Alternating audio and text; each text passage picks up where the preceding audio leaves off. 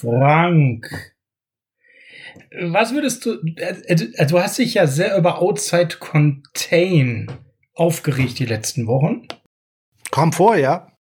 Ja, Komfort. Bis zu sieben Minuten am Stück, sagen Gerüchte. Kann man da im Internet einen feinsten Rant hören.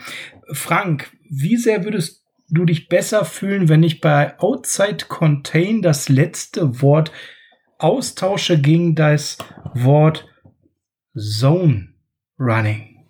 Total gut, insbesondere weil es heute hervorragend hier in die Folge reinpasst.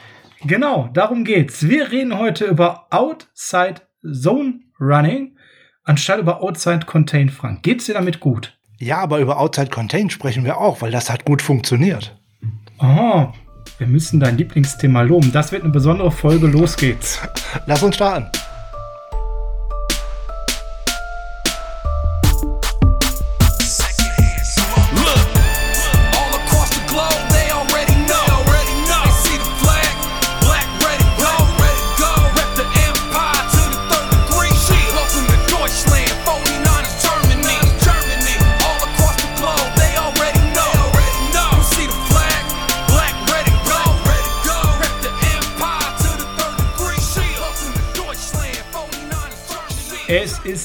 Dienstag, der 27.10.2020 und Dienstags ist Niners Huddle Zeit.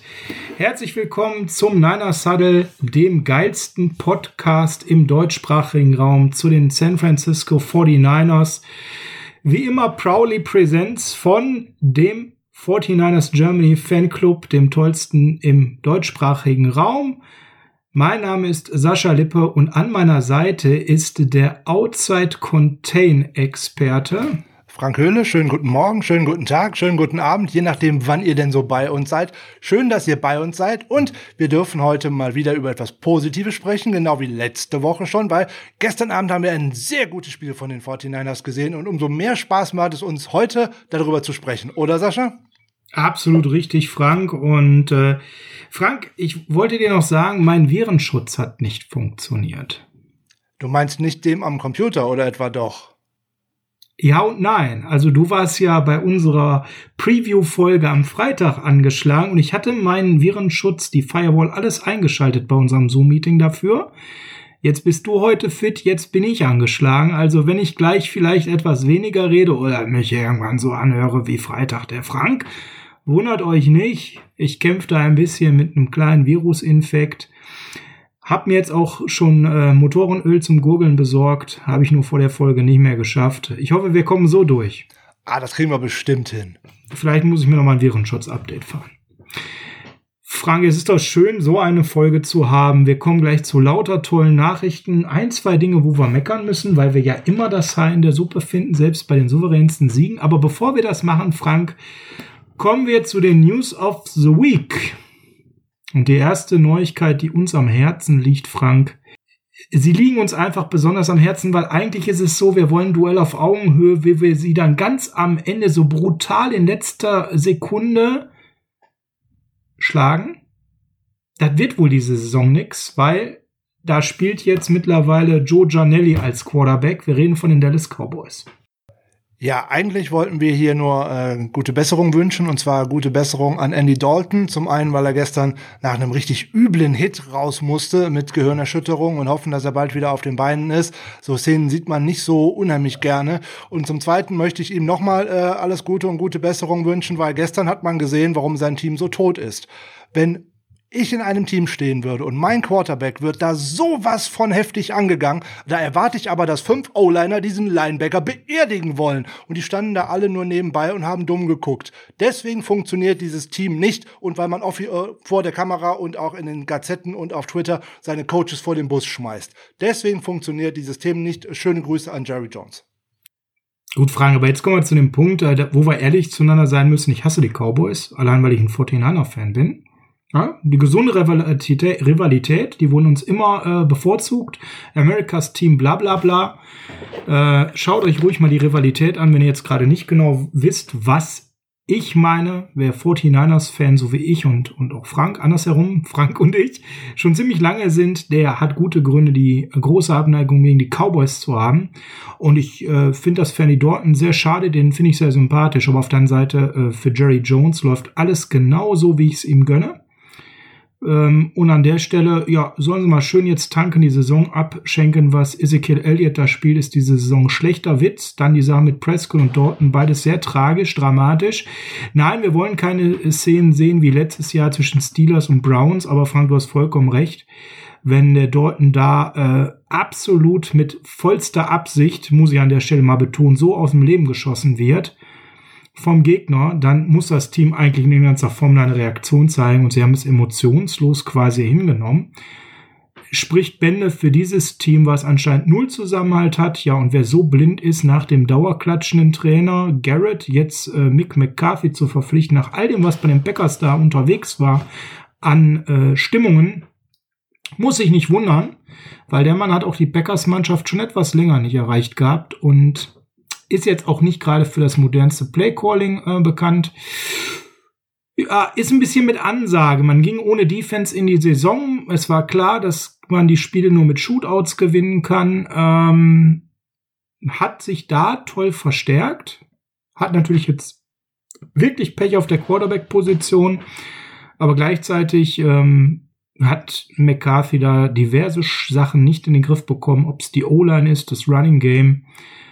Von der Seite aus können wir sagen, ja, dann sollen sie bitte die Saison abschenken, ist, glaube ich, das, was jetzt am meisten Sinn macht, obwohl sie die einzige Division haben, wo man mit Minusrekord auch noch führen kann. Anders, und damit beenden wir das Thema, als die geilste Division der NFL, die stärkste, nämlich unsere. Wir haben gewonnen. Wir haben damit ein Spiel aufgeholt auf die Seahawks, die gegen die Cardinals verloren haben. So, da ist der Seahawks-Shoot direkt gewesen. Auch gar nicht groß versteckt. Ihr habt den vermisst. Wir haben ihn wieder geliefert. Wunderbar. Wundervoll. Allerdings auch nur bedingt, weil die Cardinals haben ja auch gewonnen. Also im Endeffekt ein Unentschieden wäre das Beste gewesen. Aber es gibt es halt höchst selten im Football. Frank war ein Spiel Cardinals gegen Seahawks mit Blick auf nächste Woche. Wir wollen hier ins Preview einsteigen, aber man hat schon gesehen, was die Stärken der Seahawks sind sind und was deren Schwächen ist. Also ich habe jetzt viel gelesen in unserem Forum, gegen die Seahawks wird es ganz eng und das haben wir eigentlich keine Chance. Hm, muss ich sagen, sich anders. Ich habe sehr verwundbare Seahawks gesehen. Ich glaube, es wird 180 Grad anders laufen als ähm, gegen die Patriots, wo klar war, eine Defensivschlacht und mal gucken, welche Defensive sich durchsetzt. Nächste Woche erwartet uns ja dann eher so eine bärenstarke Seahawks Offense gegen eine hoffentlich bärenstarke 49ers Defense, wo unsere Offense deren sehr schlechte Defense einfach frisch machen muss. Frank, wie ist es denn jetzt gelungen, diese eigentlich überdurchschnittliche Patriots Defense so zu überrennen? Ähm, jetzt frage ich mich gerade, ob du noch eine Antwort haben möchtest zum, ähm, zum Spiel von gestern von den Seahawks oder lieber nicht. Ähm, ja, gerne. Hast du es gesehen? Wie fandest du es? Ja, ich habe es äh, gesehen und ich habe in der Overtime schon geflucht und habe gedacht, als der äh, gute Gonzales erst noch ein Field Goal oh. versemmelt hat, ja. Jetzt serviert man das äh, Russell Wilson nochmal tatsächlich auf dem Silbertablett, aber dass er dann tatsächlich so eine schöne und so eine zweite Interception auch noch in dem Spiel wirft. Also Russell Wilson ist auch menschlich, das passt uns ganz gut. So im Rausblick auf nächste Woche mit Interception von Quarterbacks haben wir ja gute Erfahrungen gemacht, um gleich schon mal den Bogen äh, zu geben. Und ähm, die Analyse ist nicht so ganz verkehrt, die du vorhin äh, gegeben hast. Ähm, die Seahawks sind äh, definitiv offensiv deutlich stärker, insbesondere im Passspiel. Das hat man ja tatsächlich mal herausgefunden, dass man Russell Wilson auch mal werfen lassen sollte. Das hat man in den Jahren vorher ja weniger gemacht. Let Russell cook. Das sagt man so, genau. Und dann äh, schauen wir mal, wie das dann so gut ausgehen kann gegen unsere doch deutlich verbesserte Secondary, die auch gestern wieder gut gespielt hat. Und ähm, es wird gerade für uns auch darauf ankommen, dass wir das Gleiche machen wie jetzt äh, gegen die Patriots oder auch gegen die Rams in der Vorwoche. Ballbesitz bei uns, viel laufen und im Passspiel auch hier und da immer Akzente setzen und gerade da sind die Seahawks äh, verwundbar. Aber da sprechen wir am Freitag mal genauer drüber. Aber genau, eine Parallele können wir schon festlegen. Balldominant sein und die gegnerische Offense vom Feld lassen ist immer gut. Das bedeutet, die generische Offense kommt nicht in Rhythmus und unsere Defense ist ausgeruht. Wir hatten knapp über 50 Defensive Snaps, Frank. Das ist ja wie Urlaub gewesen für die Defense gegen die Patriots. Ja, es sind in der zweiten Halbzeit sind noch ein paar dazugekommen, aber äh, alleine haben wir wieder knapp 38 Minuten Ballbesitz und alleine, wenn du so lange den Ball hast und damit auch so erfolgreich umgehen kannst, das bringt dir natürlich schon einen riesen Vorteil, wenn man sieht, dass die Defense auf der anderen Seite immer müder wird. Was ich mir da noch hier und da wünschen würde, ist, dass man hier und da noch eine, eine No-Huddle-Offense mal spielen würde, damit der Gegner nicht noch immer auswechseln könnte, dass man sich mal schneller wieder aufstellt. Das könnte den Gegner auch noch mal aber das ist mit Jimmy natürlich auch schwer. Also, boah. Ja, das liegt ja nicht zwangsweise nur an Jimmy, das liegt ja eher daran, dass äh, Kyle Shanahan das nicht möchte, weil das hat er auch in Atlanta nie gespielt. Aber so macht man den Gegner schlichtweg und ergreifend noch, äh, noch müder, weil er dann halt nicht auswechseln kann. Und insbesondere, wenn ich das Matchup auf dem Feld habe, was ich gerne haben möchte, genau dann sollte ich das nämlich mal tun. Ne, ist ja äh, zum Beispiel immer Tom Bradys Spezialität gewesen, immer dann genau. äh, die Defensive des Gegners müde zu spielen, indem er dann eben ganz krass No-Huddle gespielt hat, sehr, sehr erfolgreich. Ähm, ja, Frank, lass uns doch mal reinsteigen ins Spiel. Lass uns mal über die Plays of the Game sprechen. Lass uns mal über die Tops reden des Spiels. Ich hab Bock, du auch.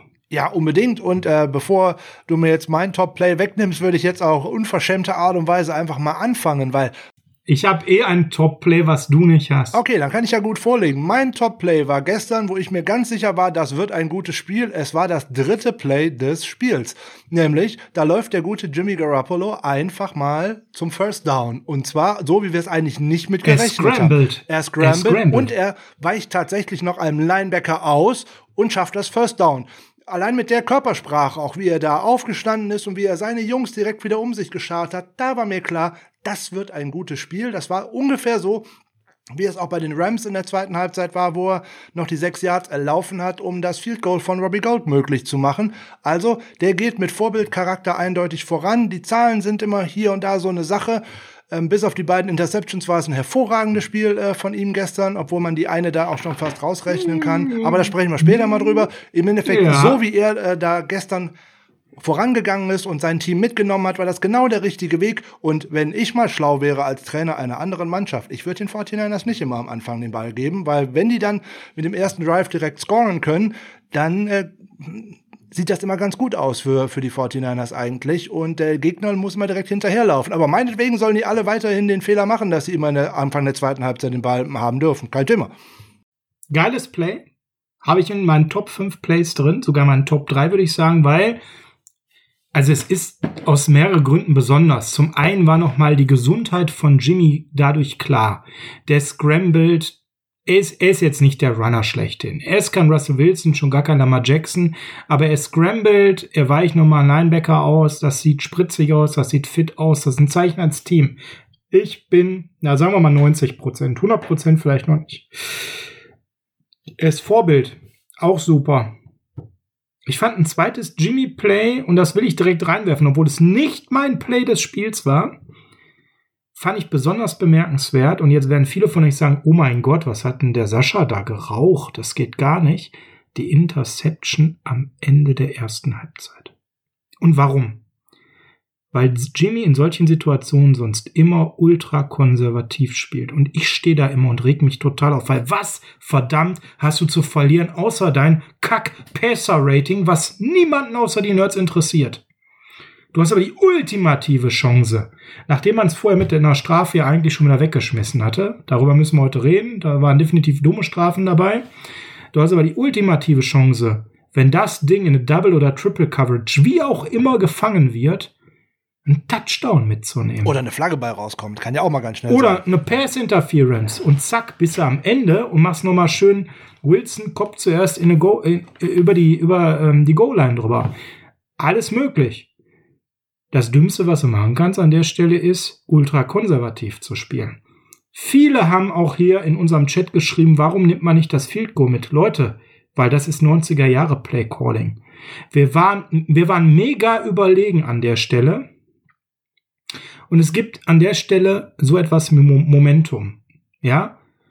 Und wir waren definitiv nicht in der Gefahr, das Momentum zu verlieren, sondern wir waren ultra dominant und es war viel wichtiger, in der zweiten Halbzeit mit einer geilen Defense auf Feld zu kommen.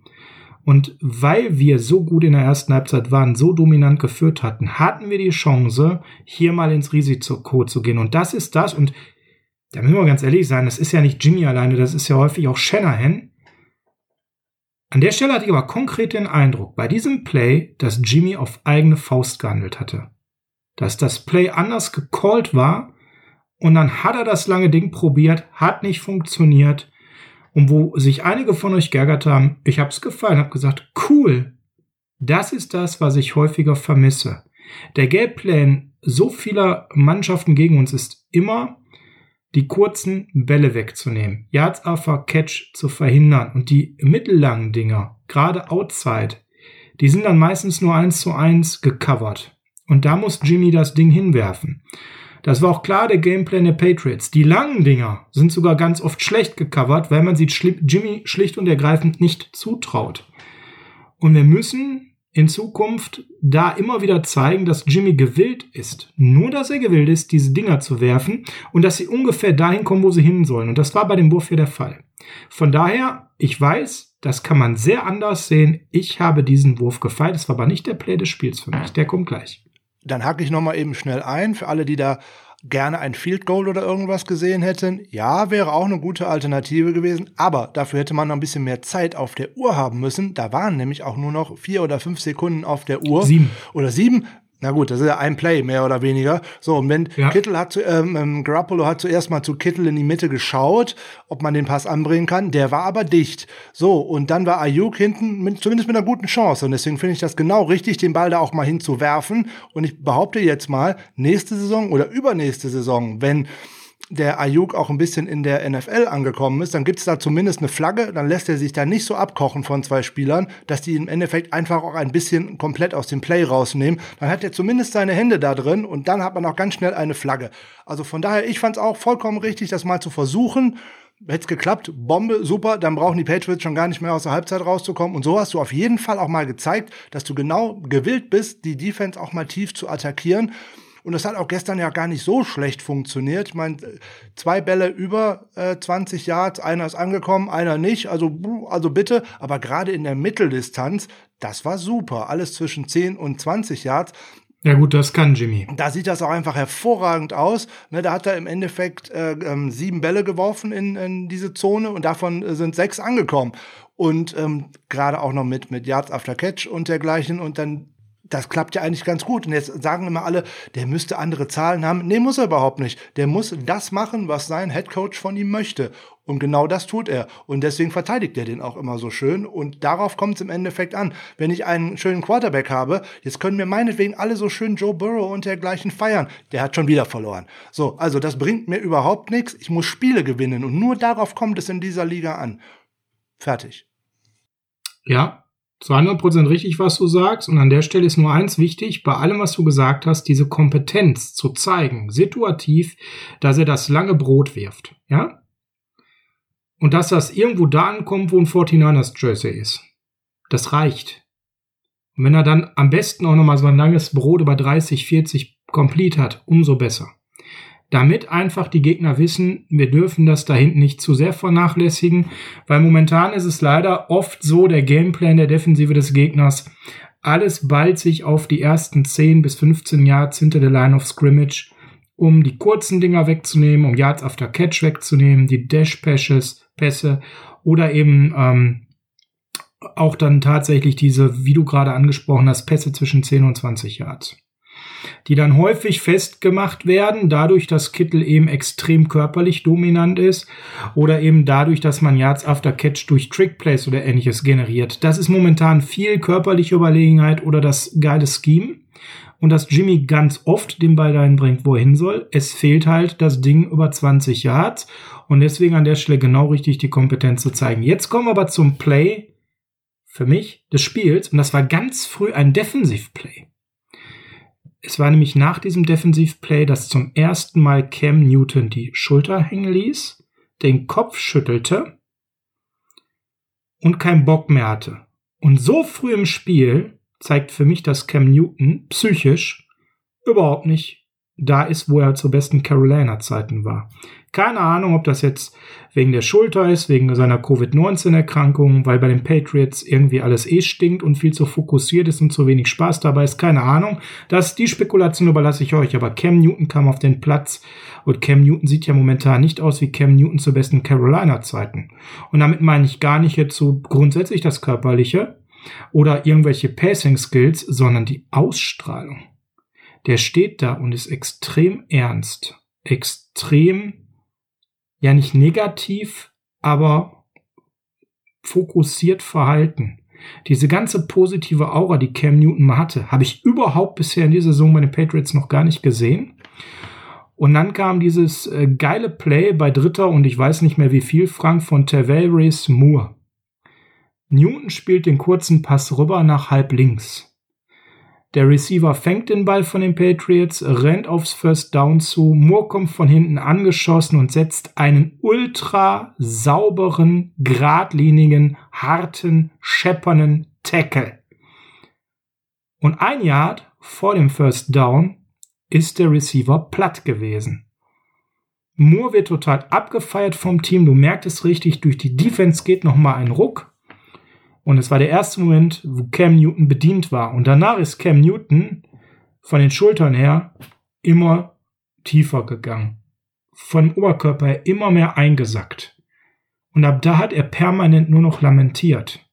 Und überlegt mal, wie früh das im Spiel war. Wir haben das mit dieser harten Defense, mit zwei, drei Killer-Plays geschafft, den tatsächlich schon im ersten Quarter zu demoralisieren. Der Mann stand ja kaum am Feld, weil wir zig Minuten den Ball gespielt haben und wenn er den Ball hatte, three and out. In your face. Hatte der keinen Bock mehr drauf. Auf der Party wollte der gar nicht eingeladen sein. Und das hat man gemerkt. Cam Newton lebt auch unheimlich von, von Attitude und Moral. Und irgendwie die Attitude, das, das passt in New England offensichtlich gerade generell nicht. Das waren auch so meine Grundbedenknisse bei dem Trade dass ich gesagt habe, bei der Verpflichtung Bill Belichick, harter Hund, sehr ernster, sehr harter, disziplinierter Lockerroom. Cam Newton ist eher einer, der für Lockerheit steht. Top-Profi, harter Arbeiter, aber er braucht immer so ein bisschen Vibe. Den Vibe, die Liebe, die kriegt er eigentlich bei den Patriots so gar nicht. Dementsprechend war ich gespannt und aktuell, wir warten mal die weitere Saison ab, mache ich ein Fragezeichen, ob der Vibe nochmal bei den Patriots entsteht. Ich glaube, das löst sich dann in einem Jahr wieder auf, diese Zweckgemeinschaft. Das äh, war ja von vornherein vielleicht möglich, dass sie sich nach einem Jahr wieder ähm, auflöst. Ich denke aber, dass die Probleme der Patriots nicht äh, jetzt in einer Person gebündelt werden können, wie jetzt äh, Cam Newton. Der sah gestern tatsächlich ein bisschen lustlos aus, relativ schnell, äh, zu unserer großen Freude. Ja, genau das meinte ich. Nee, nee. Also natürlich, dass die scheiß Wide Receiver haben, die keine Separation schaffen, dass wir das Run-Game von ihnen toll unterbunden haben. All das gehört natürlich dazu. Aber Tavarius Moore hat mit diesem einen Play ihn so richtig demoralisiert.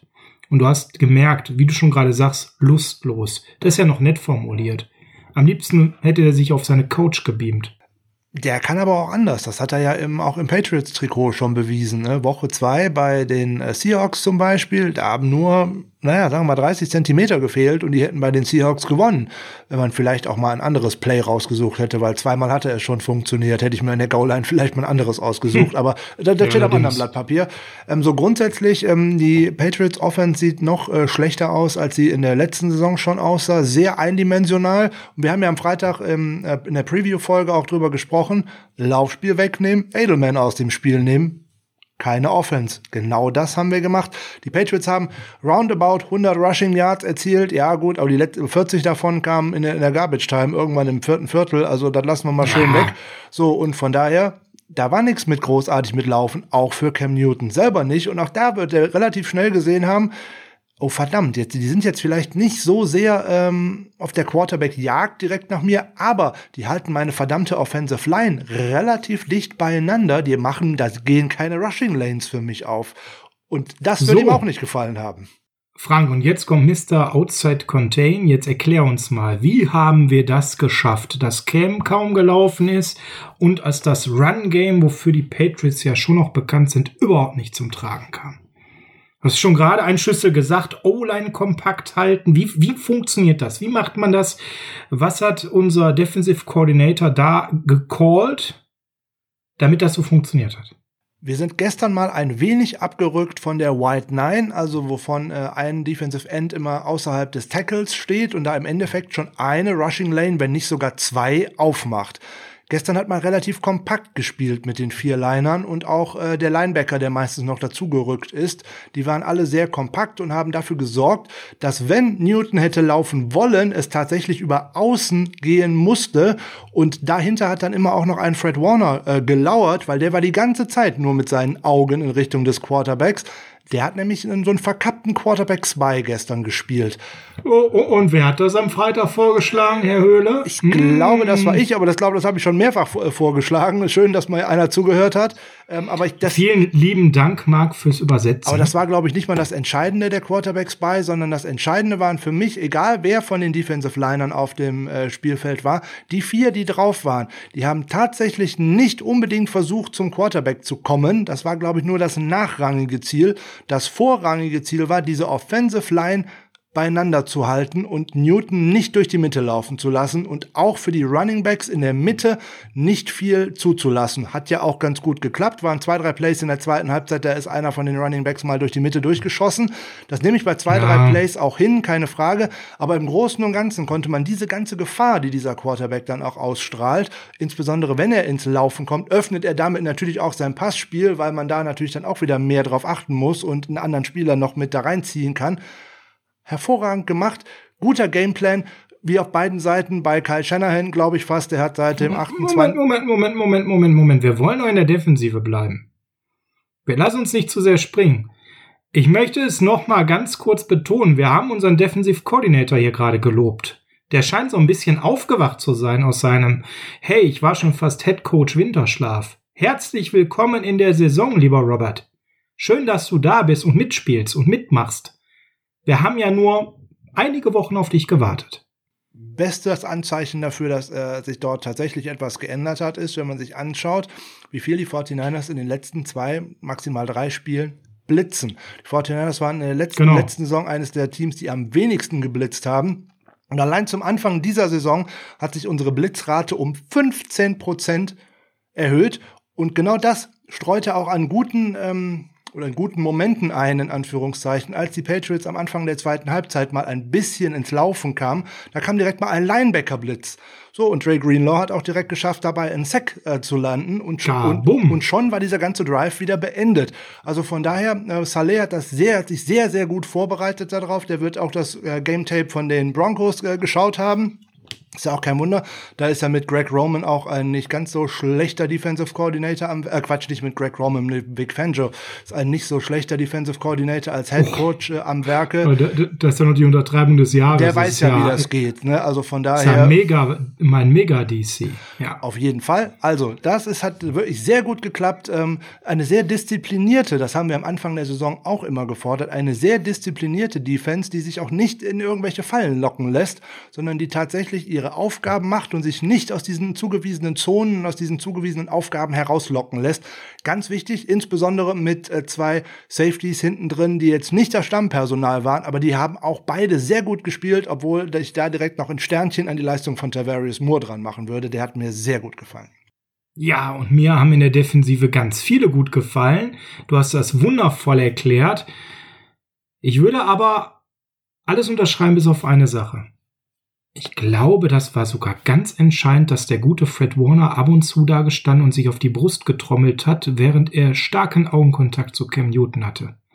Das mag Cam Newton nämlich überhaupt nicht. Quarterbacks bei findet der zum Kotzen. Cam Newton, um das mal klar zu machen, ist ein Spieler, der eine besonders breite Facette an Leistungsspektrum abrufen kann.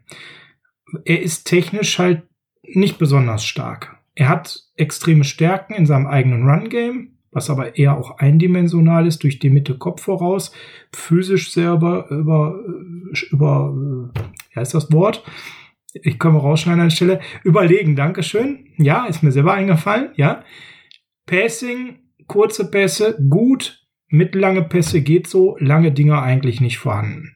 So, das heißt, bei Cam Newton weiß man im Grunde, was man bekommt. Der ganze Rest von ihm ist stark, abhängig vom Gameplan und vor allem vom Defensive Gameplan des Gegners.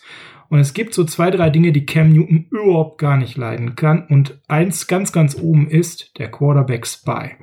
Damit nimmt man ihm die Laune. Und Cam Newton, ich sage es jetzt mal ganz vorsichtig in meinen Worten, hat schon gewisse Diva-Allüren. Ne? Er ist ja nicht nur jemand, der extrem schicke Kleidung mag und alles nur einmal trägt.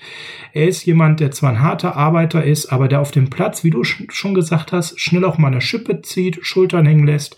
Genauso Christus in die andere Richtung. Das ist einer, der kann das ganze Team auf seine Schultern lagen und nach vorne peitschen.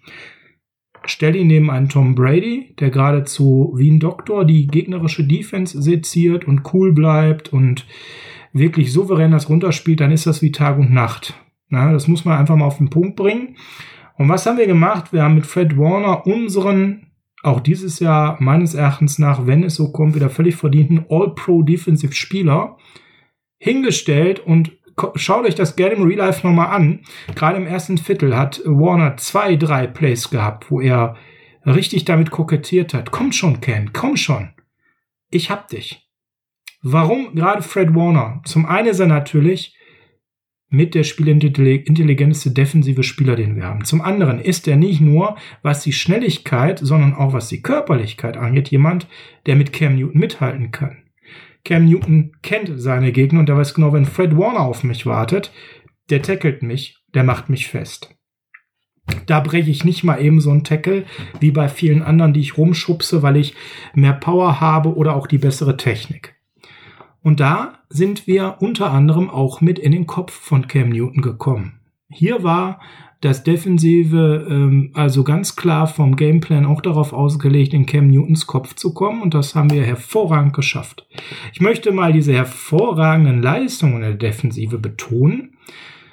Wer hat mir besonders gut gefallen? Und da nenne ich vorneweg mal einen Namen, den haben viele von euch jetzt vielleicht gar nicht so auf dem Schirm, weil das ist ein Ersatzspieler, aber Aziz Al-Shair war für mich mit einer der def besten Defensivspieler in diesem Spiel. Der hat vier Tackles gehabt, der hat einen wichtigen Stop gehabt, der hat einen Force Fumble, der hat einen Coverage Grade von 90,7 gehabt. Frank, das war eine bärenstarke Leistung, oder?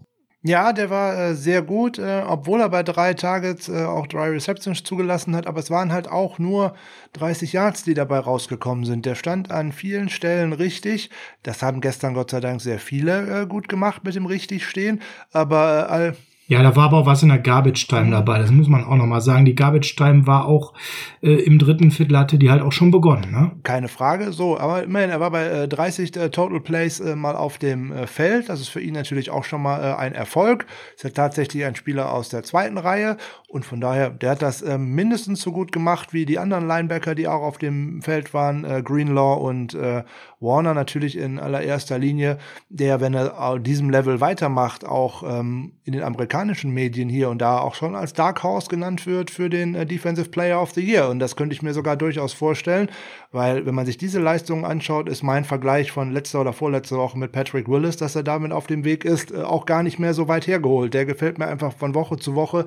Der ist bärenstark und auf den wird es in den nächsten Spielen noch umso mehr ankommen. Also Quan Alexander vermissen wir nicht und bei Fred Warner, äh, ich glaube, ist das heißeste Shirt, was man sich momentan zulegen kann. Hauptsache, die Extension ist für uns irgendwann noch darstellbar. Der wird ja mit jedem Spiel momentan gefühlt teurer. Zweifelsohne, ja. Fred Warner, äh, Aziz Al-Shair, 85,1er, Pro Football Focus Grade, bester Defensivspieler. Fred Warner, 77,8, drittbester Spieler. Dazwischen hat sich jemand geschlichen, den einige jetzt äh, vielleicht durch dieses Spiel so richtig jetzt auf dem Radar haben. Der gute Jamar Taylor. Frank, der hat ein richtig geiles Spiel und hat sich auch mal einen Ball geschnappt. Oder zwei sogar, um genau zu sein. Ne? Direkt äh, ja. zwei Interceptions und also zwei von vier ist ja schon mal nicht schlecht und äh, überhaupt. Der ähm, sieht im Slot auch wirklich äh, solide aus, gestern sogar mehr als solide. Ähm, ich denke, er ist keine Konkurrenz, wenn K1 Williams zurückkommt für K1 Williams, aber als Ersatz ist der auf jeden Fall gut. Der ist bissig, der ist äh, schnell, der hat eine gute Antizipation, wo denn mal auch mal ein Ball hinkommen könnte und vor allem hat er auch mal gute Hände, dass der einfach auch einen Ball mal festhält so nebenbei. Weil eine von seinen Interceptions war ja auch ein abgefälschter Ball, wo äh, Julian Edelman nur äh, den er abgefälscht hat, wo er nicht richtig dran kam, weil Cam ihm in den, in den Rücken geworfen hat. Da haben wir auch schon häufiger gesehen, wenn da Jacques Guitart gestanden hätte an der Stelle, hätte es da nur eine Incompletion gegeben, weil der hätte ihn wieder nicht mhm. dingfest machen können.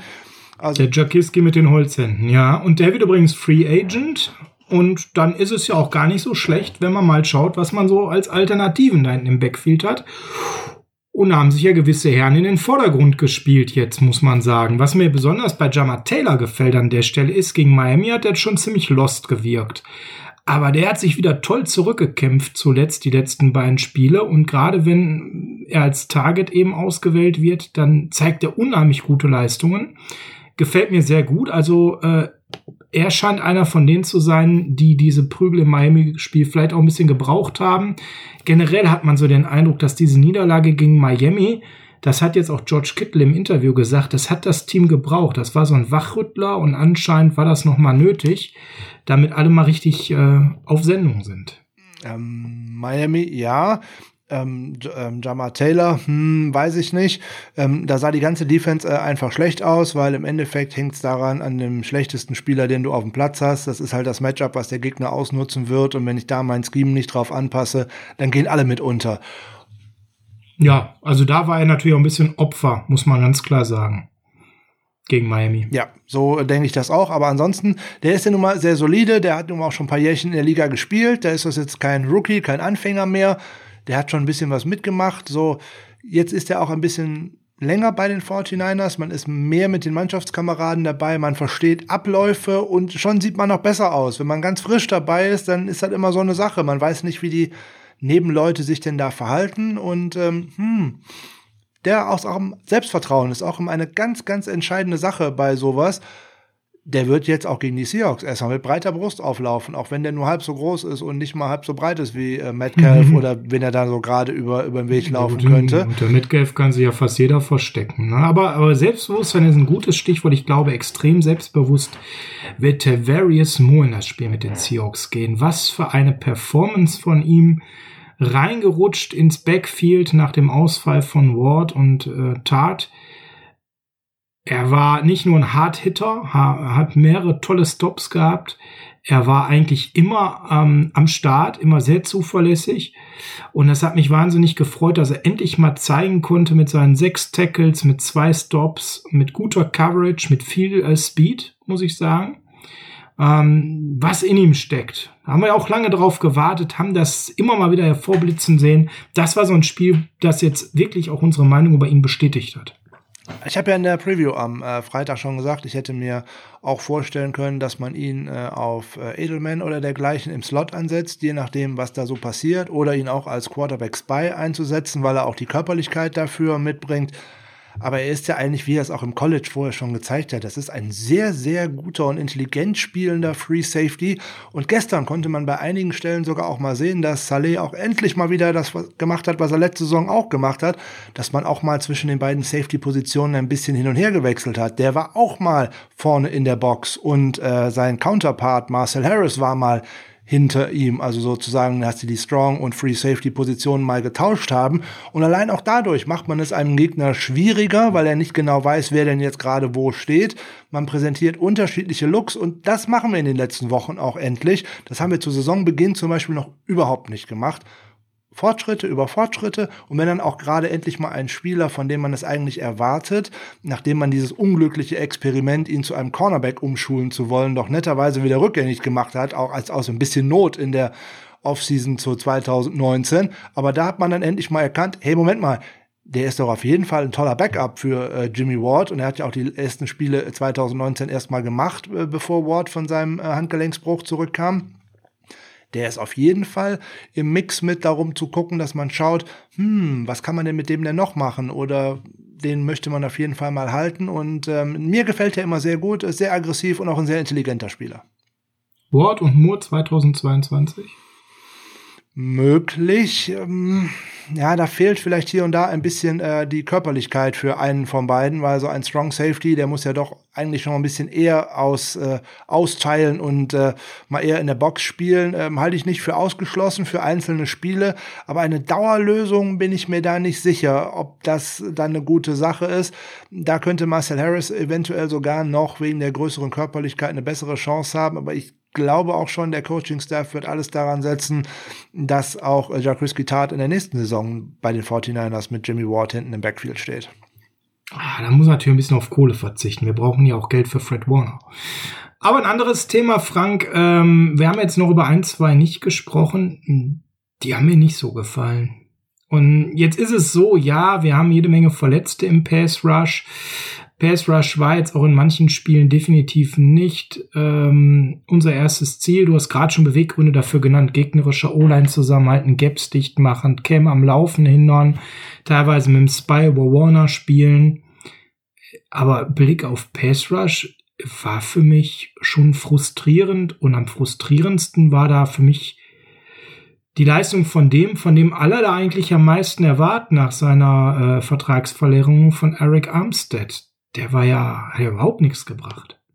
Ja, jetzt kann man natürlich das ist wieder die einfache Variante rausholen, die sich auch gerne alle Fans äh, ohne den gewissen Blick auf die ganze Situation äh, rausholen. Einfach sagen, der war schlecht, der hat nichts gebracht. Ja, warum bringt er denn im Moment vielleicht nicht das, was er letzte Saison gebracht hat? Weil er jetzt die absolute Nummer eins in dieser Defensive Line ist und die äh, größte Aufmerksamkeit bekommt. Das heißt, er bekommt die Double Teams. Er bleibt im Moment auch auf der Edge-Position außen, wo er in der letzten Saison nach innen gerückt ist und dann äh, als Defensive Tackle äh, agieren konnte und auch da viele Plays machen konnte. Da hatte er aber auch noch einen Bosa, einen äh, Buckner, einen DeFord und äh, Ronald Blair und was weiß ich nicht, was da alles um ihn herum war. Man ist immer nur so gut, wie es die ganze Einheit im Endeffekt ist. Und jetzt wird er auch gerade im Endeffekt auch die Aufgabe haben, die auch äh, Ford oder auch Bosa sonst zukommt, eben die Double Teams zu ziehen, um für andere Platz zu schaffen. Der wird mit seiner Leistung gestern auch nicht sonderlich zufrieden gewesen sein. Jetzt wissen wir alle natürlich auch wieder nicht, was war die Aufgabe, die er ähm, bekommen hat, nämlich eigentlich eher mal die Line zusammenzuhalten und äh, nicht so weit auseinanderdrücken zu lassen, nämlich damit keine Rushing Lanes entstehen. Das hat diese ganze Line gut gemacht. Der Druck auf den Quarterback, der war äh, insgesamt nicht äh, großartig. Im Endeffekt waren es nur zwölf Total Pressures, das ist nicht viel. Das muss man auf der anderen Seite aber auch sagen, man spielt äh, gegen eine Patriots-Line, die in den letzten Jahren immer zu den Besten der Liga gehört hat, die auch gestern ihren Starting Center mit äh, Mark Andrews wieder äh, begrüßen konnte. Und alleine der war ein Riesen-Upgrade gegen dem, was sie die Woche davor geleistet haben. Die beiden Tackles waren auch wieder auf dem äh, Feld. Also die haben halt schon eine sehr gute Offensive Line. Also man kann natürlich, habe ich am Anfang schon gesagt, die einfache, einfache Variante wählen und sagen, die Zahlen sind nicht so wie letztes Jahr, der ist schlecht. Ähm, ja, ist aber nicht meine Herangehensweise. Der hat eine ganz andere Funktion und eine ganz andere Aufmerksamkeit, die er bekommt. Und aus diesem Grunde macht vielleicht sogar doch noch äh, der Trade für Jordan Willis ein wenig Sinn weil der könnte nämlich zumindest mal in äh, Passing Downs, also beim dritten Versuch oder bei klaren Passing Downs mal mit seiner Schnelligkeit über außen kommen und dann könnte Armstead wieder nach innen rücken, weil da fehlen den 49ers effektiv die Möglichkeiten, den jetzt so hin zu her zu bewegen, wie man das in der letzten Saison konnte. Abschließend müssen wir noch zwei, drei Namen erwähnen in der Defense, die jetzt nicht so herausstachen, aber ich fand Jason Verrett wieder ultra solide. Ja. Er konnte nicht so hervorstechen wie die Spiele zuvor. Er hat dann in der wirklich sehr ausgeprägten Garbage Time noch mal ein paar Catches abgegeben, wo man dann schon fast Richtung Prevent gespielt hat, was auch so ein bisschen sein Grade wieder runtergezogen hat. Würde ich jetzt mal drauf pupern, na, an der Stelle. Äh, auch gut für mich äh, wieder Mosley natürlich, ja, und mit einem schönen Big Play. Und von wem ich wieder wirklich schöne Dinge gesehen habe, Javon Kindler.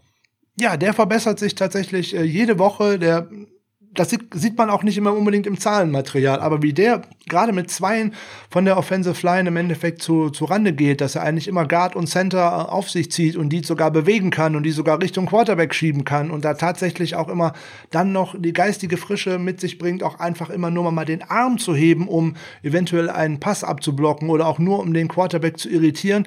Der bringt ganz viel mit und ich habe es ja am äh, Freitag in der Preview schon gesagt, der führt die Quarterback Pressures unter allen dieses Jahr gedrafteten Rookies an. Also so schlecht kann der seinen Job nicht machen. Er wird immer schnell mit Buckner verglichen und mit den Zahlen, die der geliefert hat und, und, und. Mhm. Das ist ja Unfug. Das darf man einfach alles nicht machen. Das ist ein ganz anderer Spielertyp. Also schön mal die äh, Kirche im Dorf lassen. Der macht sich von Spiel zu Spiel. Bei dem merkt man, dass der jetzt ins Rollen kommt, weil der jetzt so langsam die Snaps bekommt, die Sicherheit bekommt, die Eingespieltheit mit seinen Nebenleuten bekommt. Der hat ja für einen Rookie auch überhaupt kein Camp. Der wäre jetzt ungefähr, wenn jetzt der erste Spieltag wäre, dann hätte er ungefähr diese Leistung abrufen können mit einem kompletten Camp, die er vorher gehabt hat. So, diese ganze Zeit fehlt einfach. Und deswegen wird er jetzt einfach von Spiel zu Spiel besser. Dass es ein körperliches Monster ist, da, äh, das sagen nicht nur alle ja, Mitspieler, das haben die Coaches schon im, im College gesagt. Ich habe ja im Draft-Prozess einmal die Geschichte erzählt, dass der sich mit seinem Coach gestritten hat, weil er ihn mal zwei Plays runtergenommen hatte. Dabei war die Defense da fast 95 Plays auf dem Feld und dergleichen in einem Spiel von, äh, gegen Georgia. Also von daher, der ist schon eine Maschine. Der will, der kann und der wird besser werden. Ja, ganz kurz abschließend Blick auf die Snap-Counts der Defense. Natürlich mit so einer ausgeprägten Garbage-Time nur bedingt spannend, aber Tavares Moore und Marcel Harris haben alle 52 Snaps gespielt. Klar auf der Position, da rotiert man eher selten. Mosley 41, Verrett 40. Verrett musste mal ganz kurz raus, weil er einen auf 12 gekriegt hatte war aber schnell wieder drin. Das hat man dann erstmal gar nicht so richtig gesehen. Er ist kurz mal Akello reingesprungen. Dazu war auch eine Frage von einem unserer User. Ähm, muss man schnell raussuchen. Es war der Bayerniner, Bayerniner 295 schrieb, er hätte Akello Witherspoon in der ersten Halbzeit bei ein paar Snaps gesehen, war überrascht, als er den Snap-Count nachher sah. Waren es nur Garbage-Time-Snaps oder wie war die Aufteilung? Nee, waren keine, sondern im Endeffekt musste ähm, eben durch den Hit, den er abbekommen hatte, da muss ich sagen, da habe ich auch gezittert, gerade bei ihm. Jason Verrett ein bisschen raus, mal kurz durchatmen, da ist Akello mal kurz reingekommen, dann der Wechsel wieder zurück.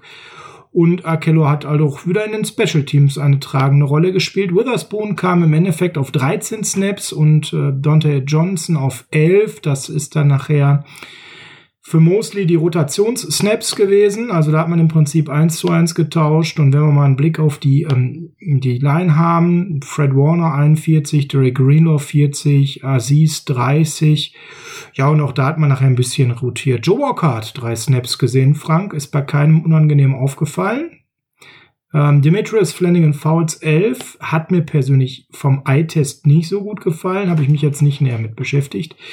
Und bei der D-Line Dion Jordan 33, Kevin Givens 31, Armstead 30, Heider 28, Kinlaw 25 und dann Street 22, DJ Jones 21, Alex Barrett 18. Also tiefe Rotation, viel spielen lassen, auch da natürlich nachher so ein bisschen die verlängerte Garbage Time nützlich, denn da hat man dann mal eben gute 20 Step, äh, Snaps bei Armstead auch wegnehmen können oder auch einige bei einem Kinlaw oder auch bei einem Givens.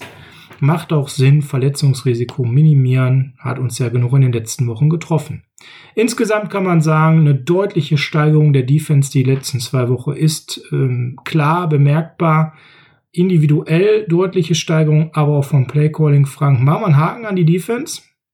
Ich wäre, ja, man könnte noch mal schnell äh, Kevin Givens loben. Der hat sich zwar auch in Garbage Time, aber immerhin hat er sich mal einen äh, Sack geholt, schön durch die Mitte, hat sich also mal schön durch die äh, Offensive Line durchgekämpft und hat sich auch für seine guten Leistungen, wie ich finde, in den letzten Wochen äh, wirklich äh, belohnt. Der spielt immer eine größere Rolle und äh, mir gefällt das, wenn ein Spieler sich von Woche zu Woche verbessert, wenn man sich diese kleinen Step-by-Step-Schritte äh, sieht und vor allem, wenn er umsetzt, was ihm ein äh, Defensive Line Coach auch tatsächlich an die Hand gibt. Das gefällt mir immer gut gefällt mir immer gut ist, äh, wenn ich eine Bold Prediction spontan raushaue und äh, der funktionierende Gameplan diese nicht möglich macht. Ich habe gesagt, Jermichael Hasty macht 70 Yards und einen Touchdown. und Jermichael Hasty hat ganz lang dann nur auf der Bank gesessen. Ja, genauso wie Jared McKinn. Weil der gute Jeff Wilson, den du ja auch immer äh, nicht nur positiv gesehen hast, sag ich mal vorsichtig, hat gespielt, als hätte sich Raheem Mostert in seinem Jersey versteckt. Ja, also gut, so spritzig wie ein Raheem Mostert ist der nun nicht. Ähm, insbesondere interessant, der war ja fraglich vor dem Spiel eigentlich noch mit einer Wadenverletzung und ist ja auch beim letzten Spiel ausgefallen auf das Ganze. Bis jetzt hat er keine, so, keine Saison gespielt, auf der er mal so wirklich äh, aufgefallen ist. Mal ein äh, Touchdown bei den äh, Giants irgendwo in der Garbage Time, also das fand ich bis jetzt nicht beeindruckend gestern hatte er das Glück vom Gameplan in Anführungszeichen ähm, profitieren zu können. Aber das muss man natürlich auch erstmal machen, ne? weil die Woche vorher gegen die Rams ist man viel äh, Inside Zone gelaufen, also innerhalb der Tackles. Gestern ist man wieder sehr, sehr viel Outside Zone gelaufen. Und das war für Wilson natürlich äh, deutlich einfacher. Und aber da hat er auch immer schöne gute Winkel bekommen. Er hat die äh, sich bietenden Lanes auch gesehen. Das ist ja auch immer eine Kunst, dass man tatsächlich immer den richtigen Cut macht, um irgendwo hinzukommen, wo denn tatsächlich eine Lücke aufgehen könnte. Das ist ja meistens noch gar nicht so, wenn man den Cut ansetzt.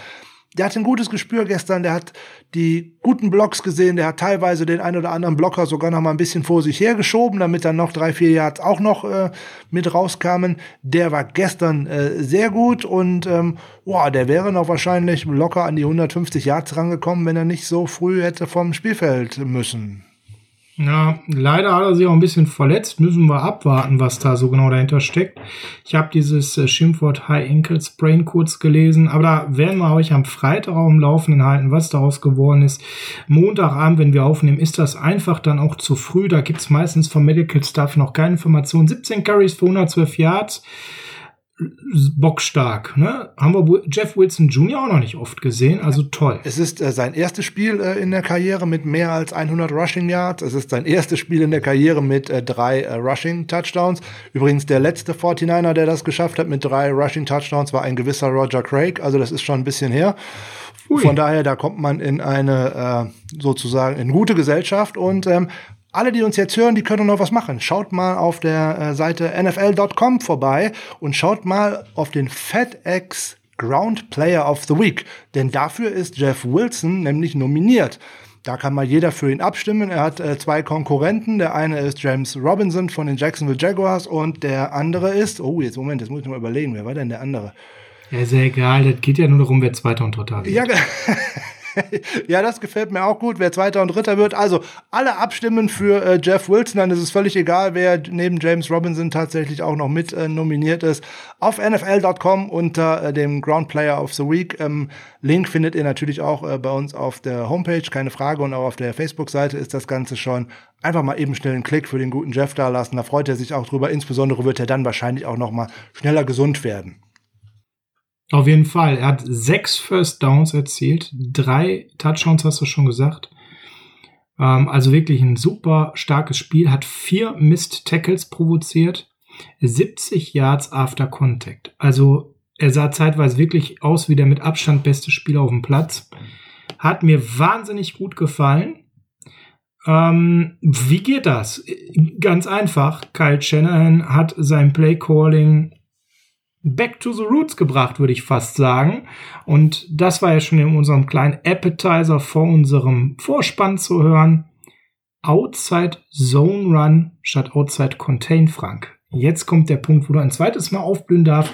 Du darfst nicht nur Outside Contain loben, du darfst auch mal dich gemeinsam mit uns darüber freuen, dass das Outside Zone Running Game ein Stück weit zurück ist, wobei es ein teilweise ja auch ein bisschen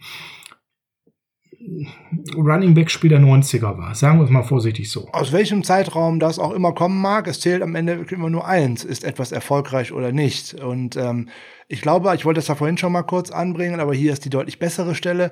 An diesem Gameplan von gestern, da wird ein gewisser Kyle Shanahan wahrscheinlich jetzt äh, runde vier Jahre dran gearbeitet haben, würde ich mal fast sagen. Immer so jeden Tag ein paar Sekunden, ein paar Minuten nach einer gewissen 28 zu 3 Führung ist da ja mal was passiert gegen äh, den großen Schachmeister Bill Belichick und ich glaube, für das gestrige Spiel war der noch nie so gut vorbereitet, weil der hat was ganz Tolles geschafft, nämlich im Endeffekt hat er die Edges verlängert.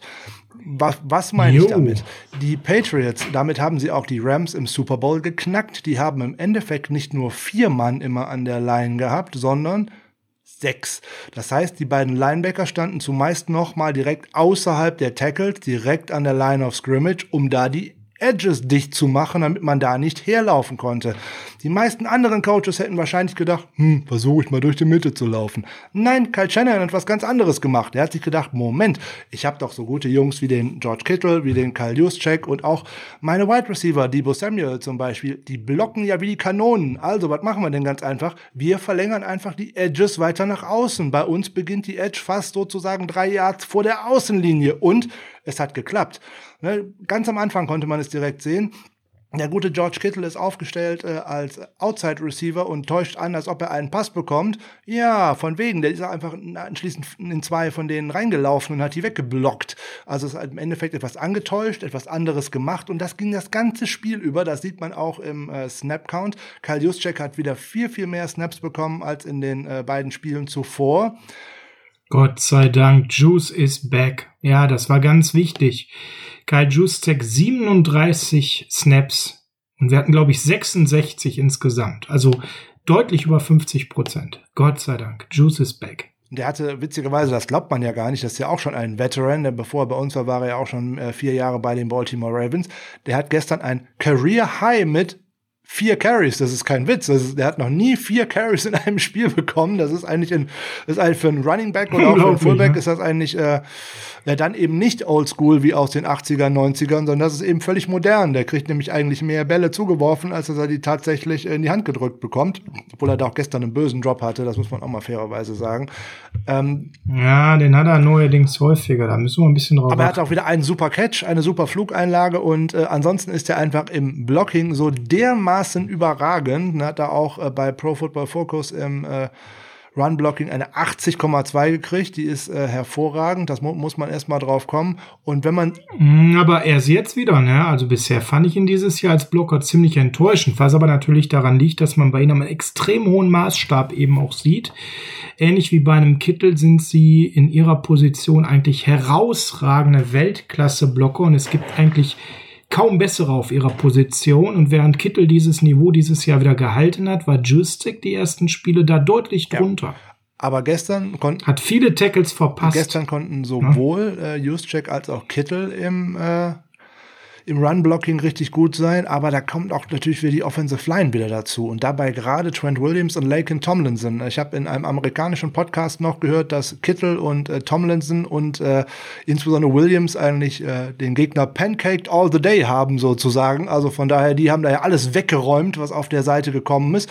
Und da konnte Wilson dann einfach auch äh, schön durchlaufen. Wenn da so eine Armada von hervorragenden Blockern vor einem herläuft, dann kann das schon funktionieren und das hat auch sehr gut funktioniert. Und insbesondere, wir haben es ja auch äh, gefordert, die äh, Wide Receiver, die auch wieder mal ins äh, Running Game stark einbezogen worden sind.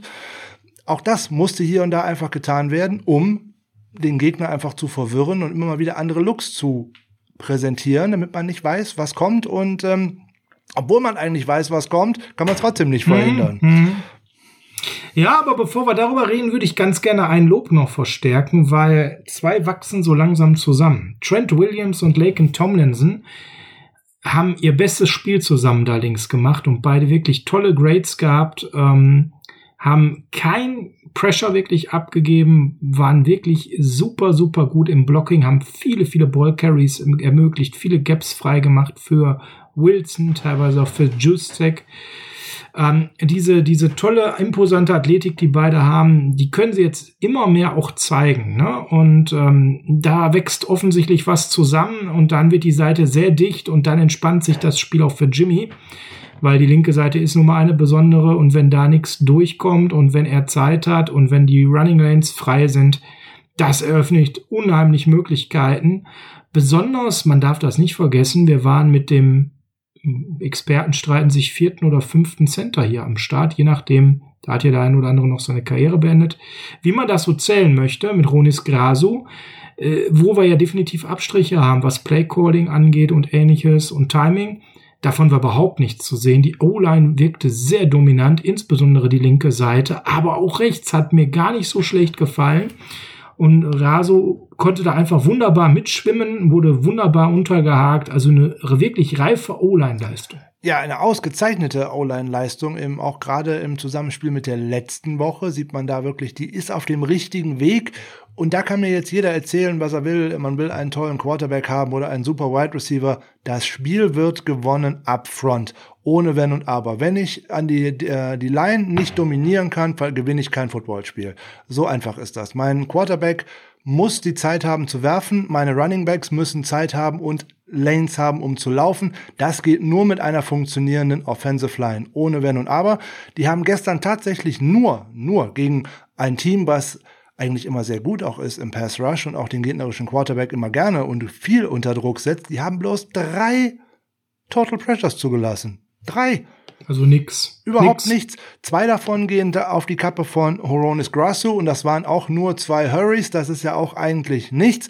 Deswegen kann ich eigentlich dieses furchtbare Grade, was er bekommen hat vom Pro Football Focus, nicht verstehen. Die haben ihm im Passblocking eine 15,7 gegeben. Also das wäre ja, wär ja eigentlich so, als wenn er gar nicht auf dem Platz gewesen wäre. Aber ähm, viel wichtiger ist, Lake and Tomlinson hat insgesamt ein 91,1er Grade gehabt. Das ist quasi ein perfektes Spiel. Trent Williams 84,8.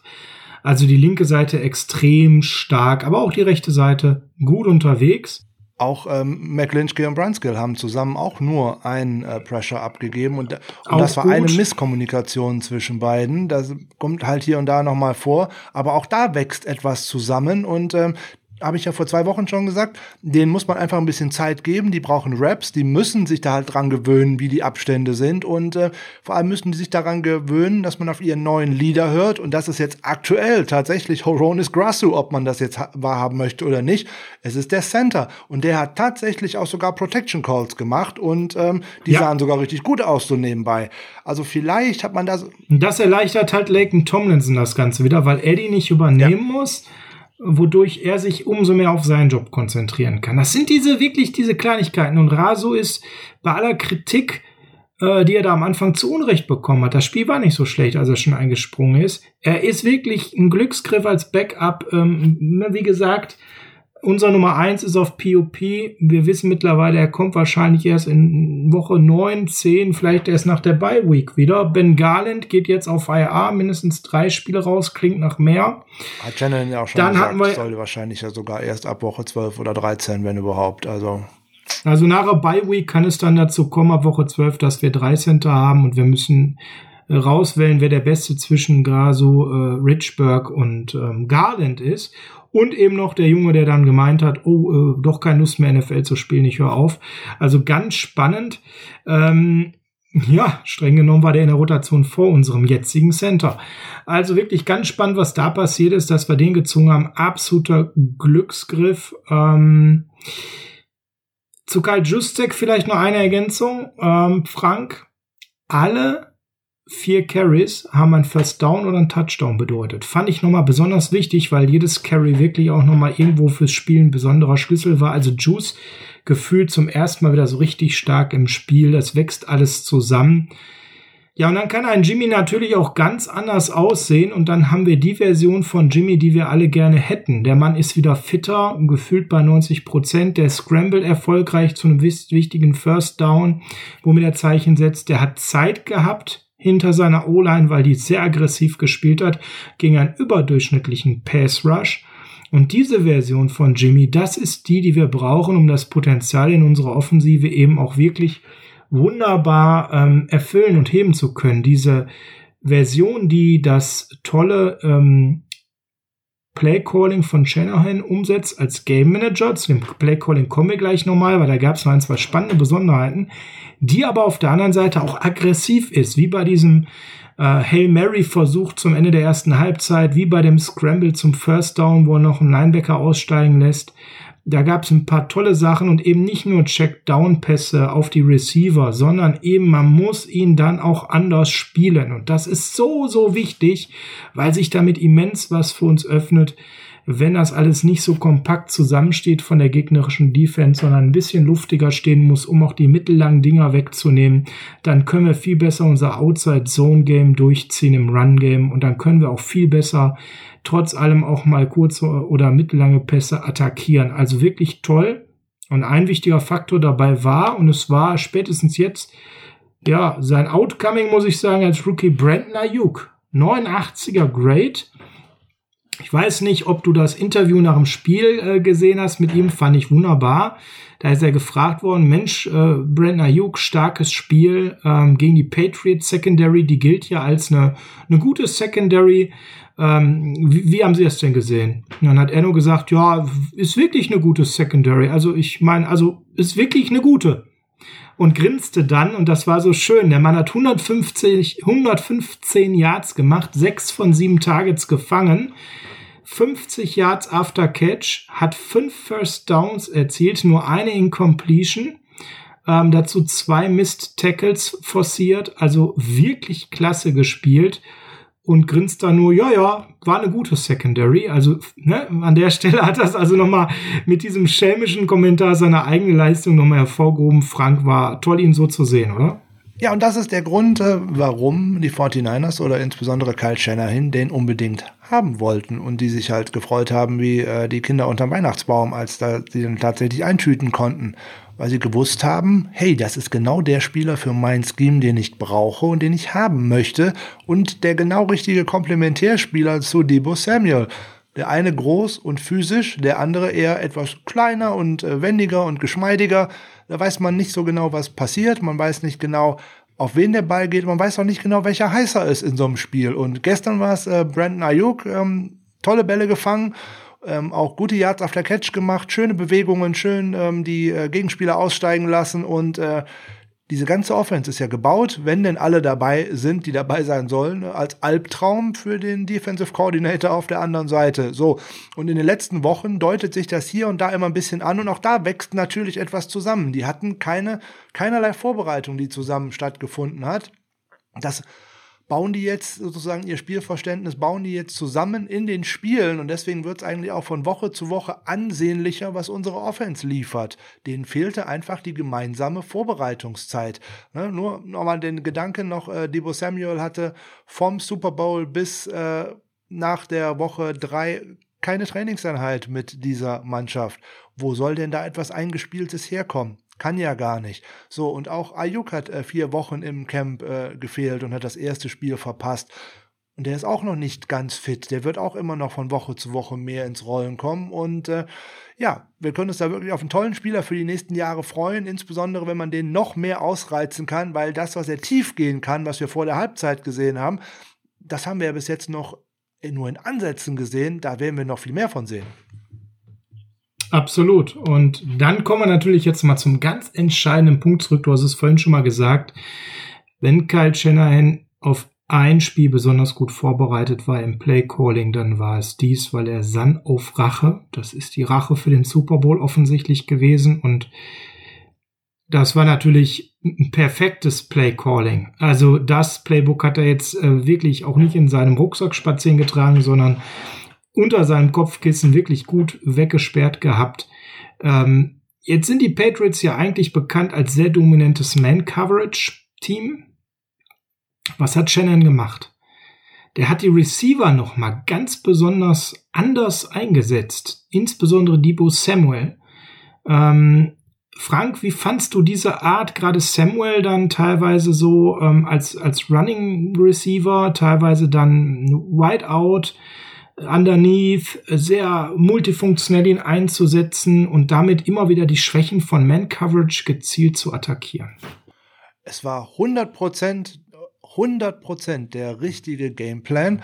Alleine wie man die Patriots aus ihrer Wohlfühlzone herausbekommt. Er hat vorher ganz früh am Spiel gab's mal einen schönen Pass auf äh, George Kittle, wo er dann einfach mal den guten Herrn Gilmore abgeschüttelt hat und der gesehen hat, ich habe keine Chance gegen diesen Mann. Ich kann den nur nach irgendwie 15 Yards ins Aus, äh, Ausdrängen oder irgendwie sowas. Alleine, dass man denen gezeigt hat, wir sind gewillt, auch eure starken Spieler zu attackieren.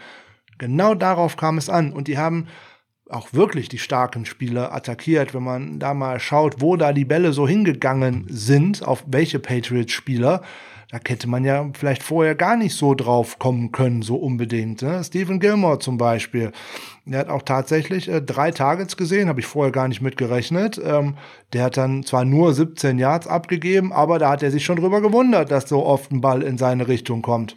Ja, und gerade das Kittelplay war ja auch so, ein, so, eine Ansage, ne? Genau. Wir scheuen uns nicht, äh, auf dich gezielt zu attackieren. So, und äh, aber wen man eigentlich, oder welche Positionsgruppe man eigentlich noch mehr attackiert hat, äh, als ich mir fast gedacht habe. Ich habe gedacht, es geht mehr auf Linebacker, aber im Endeffekt hat man sich die Safeties als Ziel herausgesucht. Devin McCourty hat äh, 31 Yards abgegeben. Übrigens drei von drei ähm, Targets abgegeben. Uh. Äh, Adrian Phillips, vier von vier Targets abgegeben, auch 52 Yards abgegeben. Terrence Brooks hat äh, auch zwei von zwei Receptions abgegeben. Also da hat man sich tatsächlich mal genau auf die Safeties eingeschossen und da ging halt viel hin. Genau wie auf Jonathan Jones. Der hat vier von vier abgegeben und 81 Yards. Also da war man wirklich in der Target-Auswahl sehr, sehr gut. Aber natürlich hat man auch die Linebacker wie immer nicht ungestraft davonkommen lassen, ist ja ganz klar. Ne, Anthony Jennings auch drei von drei für 38 Yards und auch Jawan Bentley, damit der nämlich auch nicht so gut in den Pass Rush reinkommen konnte, hat man den auch gerne mal darin äh, eingewickelt und ja, deren im Endeffekt ihr Passer-Rating, was sie zugelassen haben, ist halt nicht so schlimm, weil sie keine Touchdowns abgegeben haben. Die haben wir alle auf dem Boden erzielt. Aber es war sehr ähm, ausgewogen, wen man attackiert hat und ähm, man hat auch den Gegner im Endeffekt nicht sich in die Karten schauen lassen, dass man denn immer jetzt nur über die Mitte attackiert, sondern es waren noch genug Bälle, die über außen gegangen sind. Und um den Bogenschluss zu deiner Frage nochmal zu schaffen, ja, ich fand das total gut dass man auch ähm, Samuel mal tatsächlich einmal auch als Running Back mal im Backfield aufgestellt hatte. Wie verwirre ich denn den Gegner am besten, wenn er jetzt weiß, um Gottes Willen, der läuft jetzt immer nur geradeaus und biegt dann irgendwie links ab, um dann einen kurzen Slant zu bekommen? Oder ich bewege den über alle Positionen auf dem Spielfeld hin und her, wo ich es denn kann. Und allein deswegen habe ich ihn mir auch ausgesucht. Der kann ja auch alle diese Positionen spielen. Das ist es ja gerade. Er ist ja ein sehr gefährlicher Läufer. Hat in der letzten Saison zwei oder sogar drei Touchdowns zu Fuß erlaufen der bringt das alles mit. Deswegen das Rumbewegen und den Gegner beim mit jedem Snap verwirren ist genau das, was Shanahan wollte. Und so ähm, ist diese Offense zusammengebaut. Ja, so ist diese Offense zusammengebaut und diese Offense war mit einem Ding zusammengebaut, was ich so lange nicht mehr gesehen habe oder beziehungsweise bei den 49ers haben wir es in der hohen Anzahl eigentlich noch nie gesehen historisch, seitdem das getrackt wird, nämlich Play Action. Endlich, endlich haben wir wirklich ganz viel exzessiv, nicht nur Run Games gesehen, Run Game Design, sondern ganz viel Play Action. Im Prinzip hat Jimmy immer Play Action gespielt oder es wurde gelaufen, übertrieben gesagt. 81 Prozent unserer Snaps, 51 von 63, waren entweder ein Laufspielzug oder ein Play Action Spielzug. Das ist die höchste Percentage, die wir jemals hatten, seitdem ESPN in 2008 ähm, angefangen hat, das zu tracken und die höchste bisher auch in dieser Saison von allen Mannschaften. Und das war eben auch nochmal ein ganz, ganz wichtiger, entscheidender Faktor. Unser Laufspiel musste ja die ganze Zeit wirklich auch ernst genommen werden. Und die Kombination aus Laufspiel und Pre-Snap Motion war im Endeffekt das Entscheidende, was Jimmy das Spiel auch ein Stück weit geöffnet hat. Denn durch die Pre-Snap Motion hatten wir eben die Möglichkeit, die äh, Passlanes so ein bisschen größer werden zu lassen für Jimmy, das Spiel sich zu verlangsamen durch die gute O-Line und durch Play-Action war es eben dann immer möglich, ähm, ja, die Gegner ein bisschen anzufaken im Run-Game, um dann eben auch gezielt die Pässe anbringen zu können. Also hat mir hervorragend gefallen. Für mich war das einfach perfektes Play-Calling und Shannon hat in dieser Saison ja solche und solche Spiele bisher gecallt, also hier ähm, geradezu meisterliche Leistung. Genau, und es zeigt vor allem auch noch, dass er in bereit ist, von seinem Scheme noch ein bisschen weiter abzuweichen, als er es vielleicht eigentlich gedacht hat. Wenn er wird sich mit Sicherheit die Spiele angeschaut haben, die nicht so gut gelaufen sind, unter anderem das Spiel gegen die Philadelphia Eagles. Wenn man da auch nur zu 50% Play-Action gespielt hätte, egal mit welchem Quarterback, dann nehme ich diesen ganzen Pass-Rush, der da auf mich zukommt, natürlich auch ein bisschen was an Wirksamkeit ich habe es ja auch äh, vor dem Spiel gegen die Rams gesagt, ich muss die Jungs ins Laufen kriegen, einen Fletcher Cox, einen Brandon Graham, dann werden die müde. Wenn die nur das machen können, was die wollen, nämlich nur in Richtung des Quarterbacks laufen, dann macht denen das auf einmal auch noch Spaß, dann tut, tut der Schritt auch nicht so sehr weh. Wenn die die ganze Zeit hinter einem Running Back herlaufen müssen oder auch hinter einem Wide Receiver, der einen kurzen Pass fängt, das tut denen auch weh, jeder Schritt, und dann kommt man auch nicht mehr ganz so schnell zum Quarterback. Von daher genau richtig, Shanahan, ich will jetzt nicht sagen, aus seinen Fehlern gelernt, aber zumindest, dass er bereit ist, seinen Gameplan weiter äh, anzupassen und auch noch ein bisschen auszuschmücken und vor allem auch auf die Stärken seiner Spieler ähm, im Endeffekt hinzustellen. Der Garoppolo war letzte Saison schon in Play-Action sehr, sehr gut. Es gab gestern weniger Rollouts auf beide Seiten, weil man wollte mehr über die Seiten laufen, aber das hat ja hervorragend funktioniert. Gegen Seattle werden wir garantiert wieder viele Rollouts auf die Seiten sehen, weil da wird nicht viel an Pass Rush eigentlich auf uns zukommen. Na, aber da sprechen wir am Freitag drüber, dass Pass Rush keine Bedrohung seitens des Seahawks Force ist. Keine würde ich nicht sagen, aber wir sprechen tatsächlich Freitag drüber. Aber dann wird ich man auch die, die äh, Rollouts halt wieder sehen, so nach dem Motto, äh, Kittel läuft auf die eine Seite rüber und dann eine ganz andere Offense geht auf die andere Seite. Das hat man gestern weniger gesehen. War aber gestern auch nicht nötig, weil man gestern einen anderen Gameplan hatte. Ne? Wir verlängern die Edges auf ganz weit außen und bringen den Gegner auch dazu richtig in Schwierigkeiten, weil da müssen die dicken Jungs alle aus der Mitte, aus der Defensive Line noch alle viel laufen. Das finden die alle nicht gut. Nein, die schwitzen dann schnell. Und äh, eine Sache, die wir äh, prognostiziert haben, ist ja gar nicht so eingetroffen. Das ist gerade schon erwähnt. George Kittle wurde selten in Double Teams genommen, sondern oft war Stephen Gilmore der beste Corner 1 gegen 1 gegen ihn. Da hat man ein, zwei Plays mal hingeschickt, um ihm anzuzeigen, Gilmore, bleib auf Sendung, bleib bei Kittle, weil wir sind jederzeit ready, auf Kittel zu werfen. Auf der anderen Seite war dadurch natürlich der Top Corner raus und davon hat ja insbesondere Brandon Ayuk auch wirklich profitiert, weil er sich dann eben nicht mehr diesem Super Corner stellen musste oder auch ein Debo Samuel. Total Offensive Yards 467, 26 First Downs, 5 von 9 Third Downs und viel wichtiger, 4 von 5 Red Zone Trips. Also bockstark im Vergleich dazu 241 Yards der Pets, einige davon in der Garbage Time, nur 17 First Downs und 1 von 6 Third Downs. Ja, wir haben sie dominiert, das habt ihr alle gesehen, es war ein tolles Spiel. Wir müssen aber auch in der Offensive ein bisschen meckern, Frank, weil wir sind nun mal die, die auch in der schön, im schönsten Sieg das ein oder andere Fragezeichen mit uns herumschlecken. Sch schleck, nicht schlecken, schleppen. Mein Gott, was ist denn heute los hier? Trent Taylor.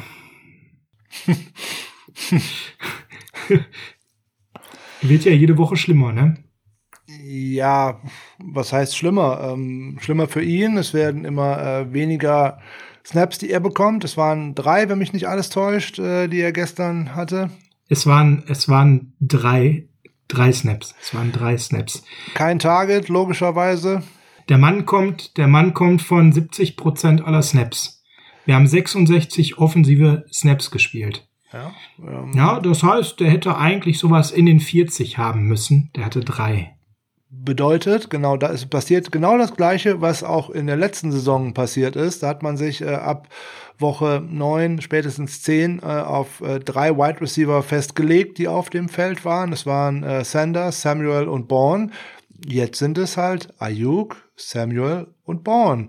So, ähm, das Problem daran ist folgendes. Wenn jetzt einer von den dreien ein bisschen ausfällt, dann muss ich ab und zu einen äh, ins Spiel bringen, der bis jetzt äh, wenig bis gar nicht in das Spiel eingebunden war. Der hat wieder keinerlei Selbstvertrauen, der hat wenig Snaps gesehen. Auch in Snaps holt man sich auch Konditionen in Anführungszeichen.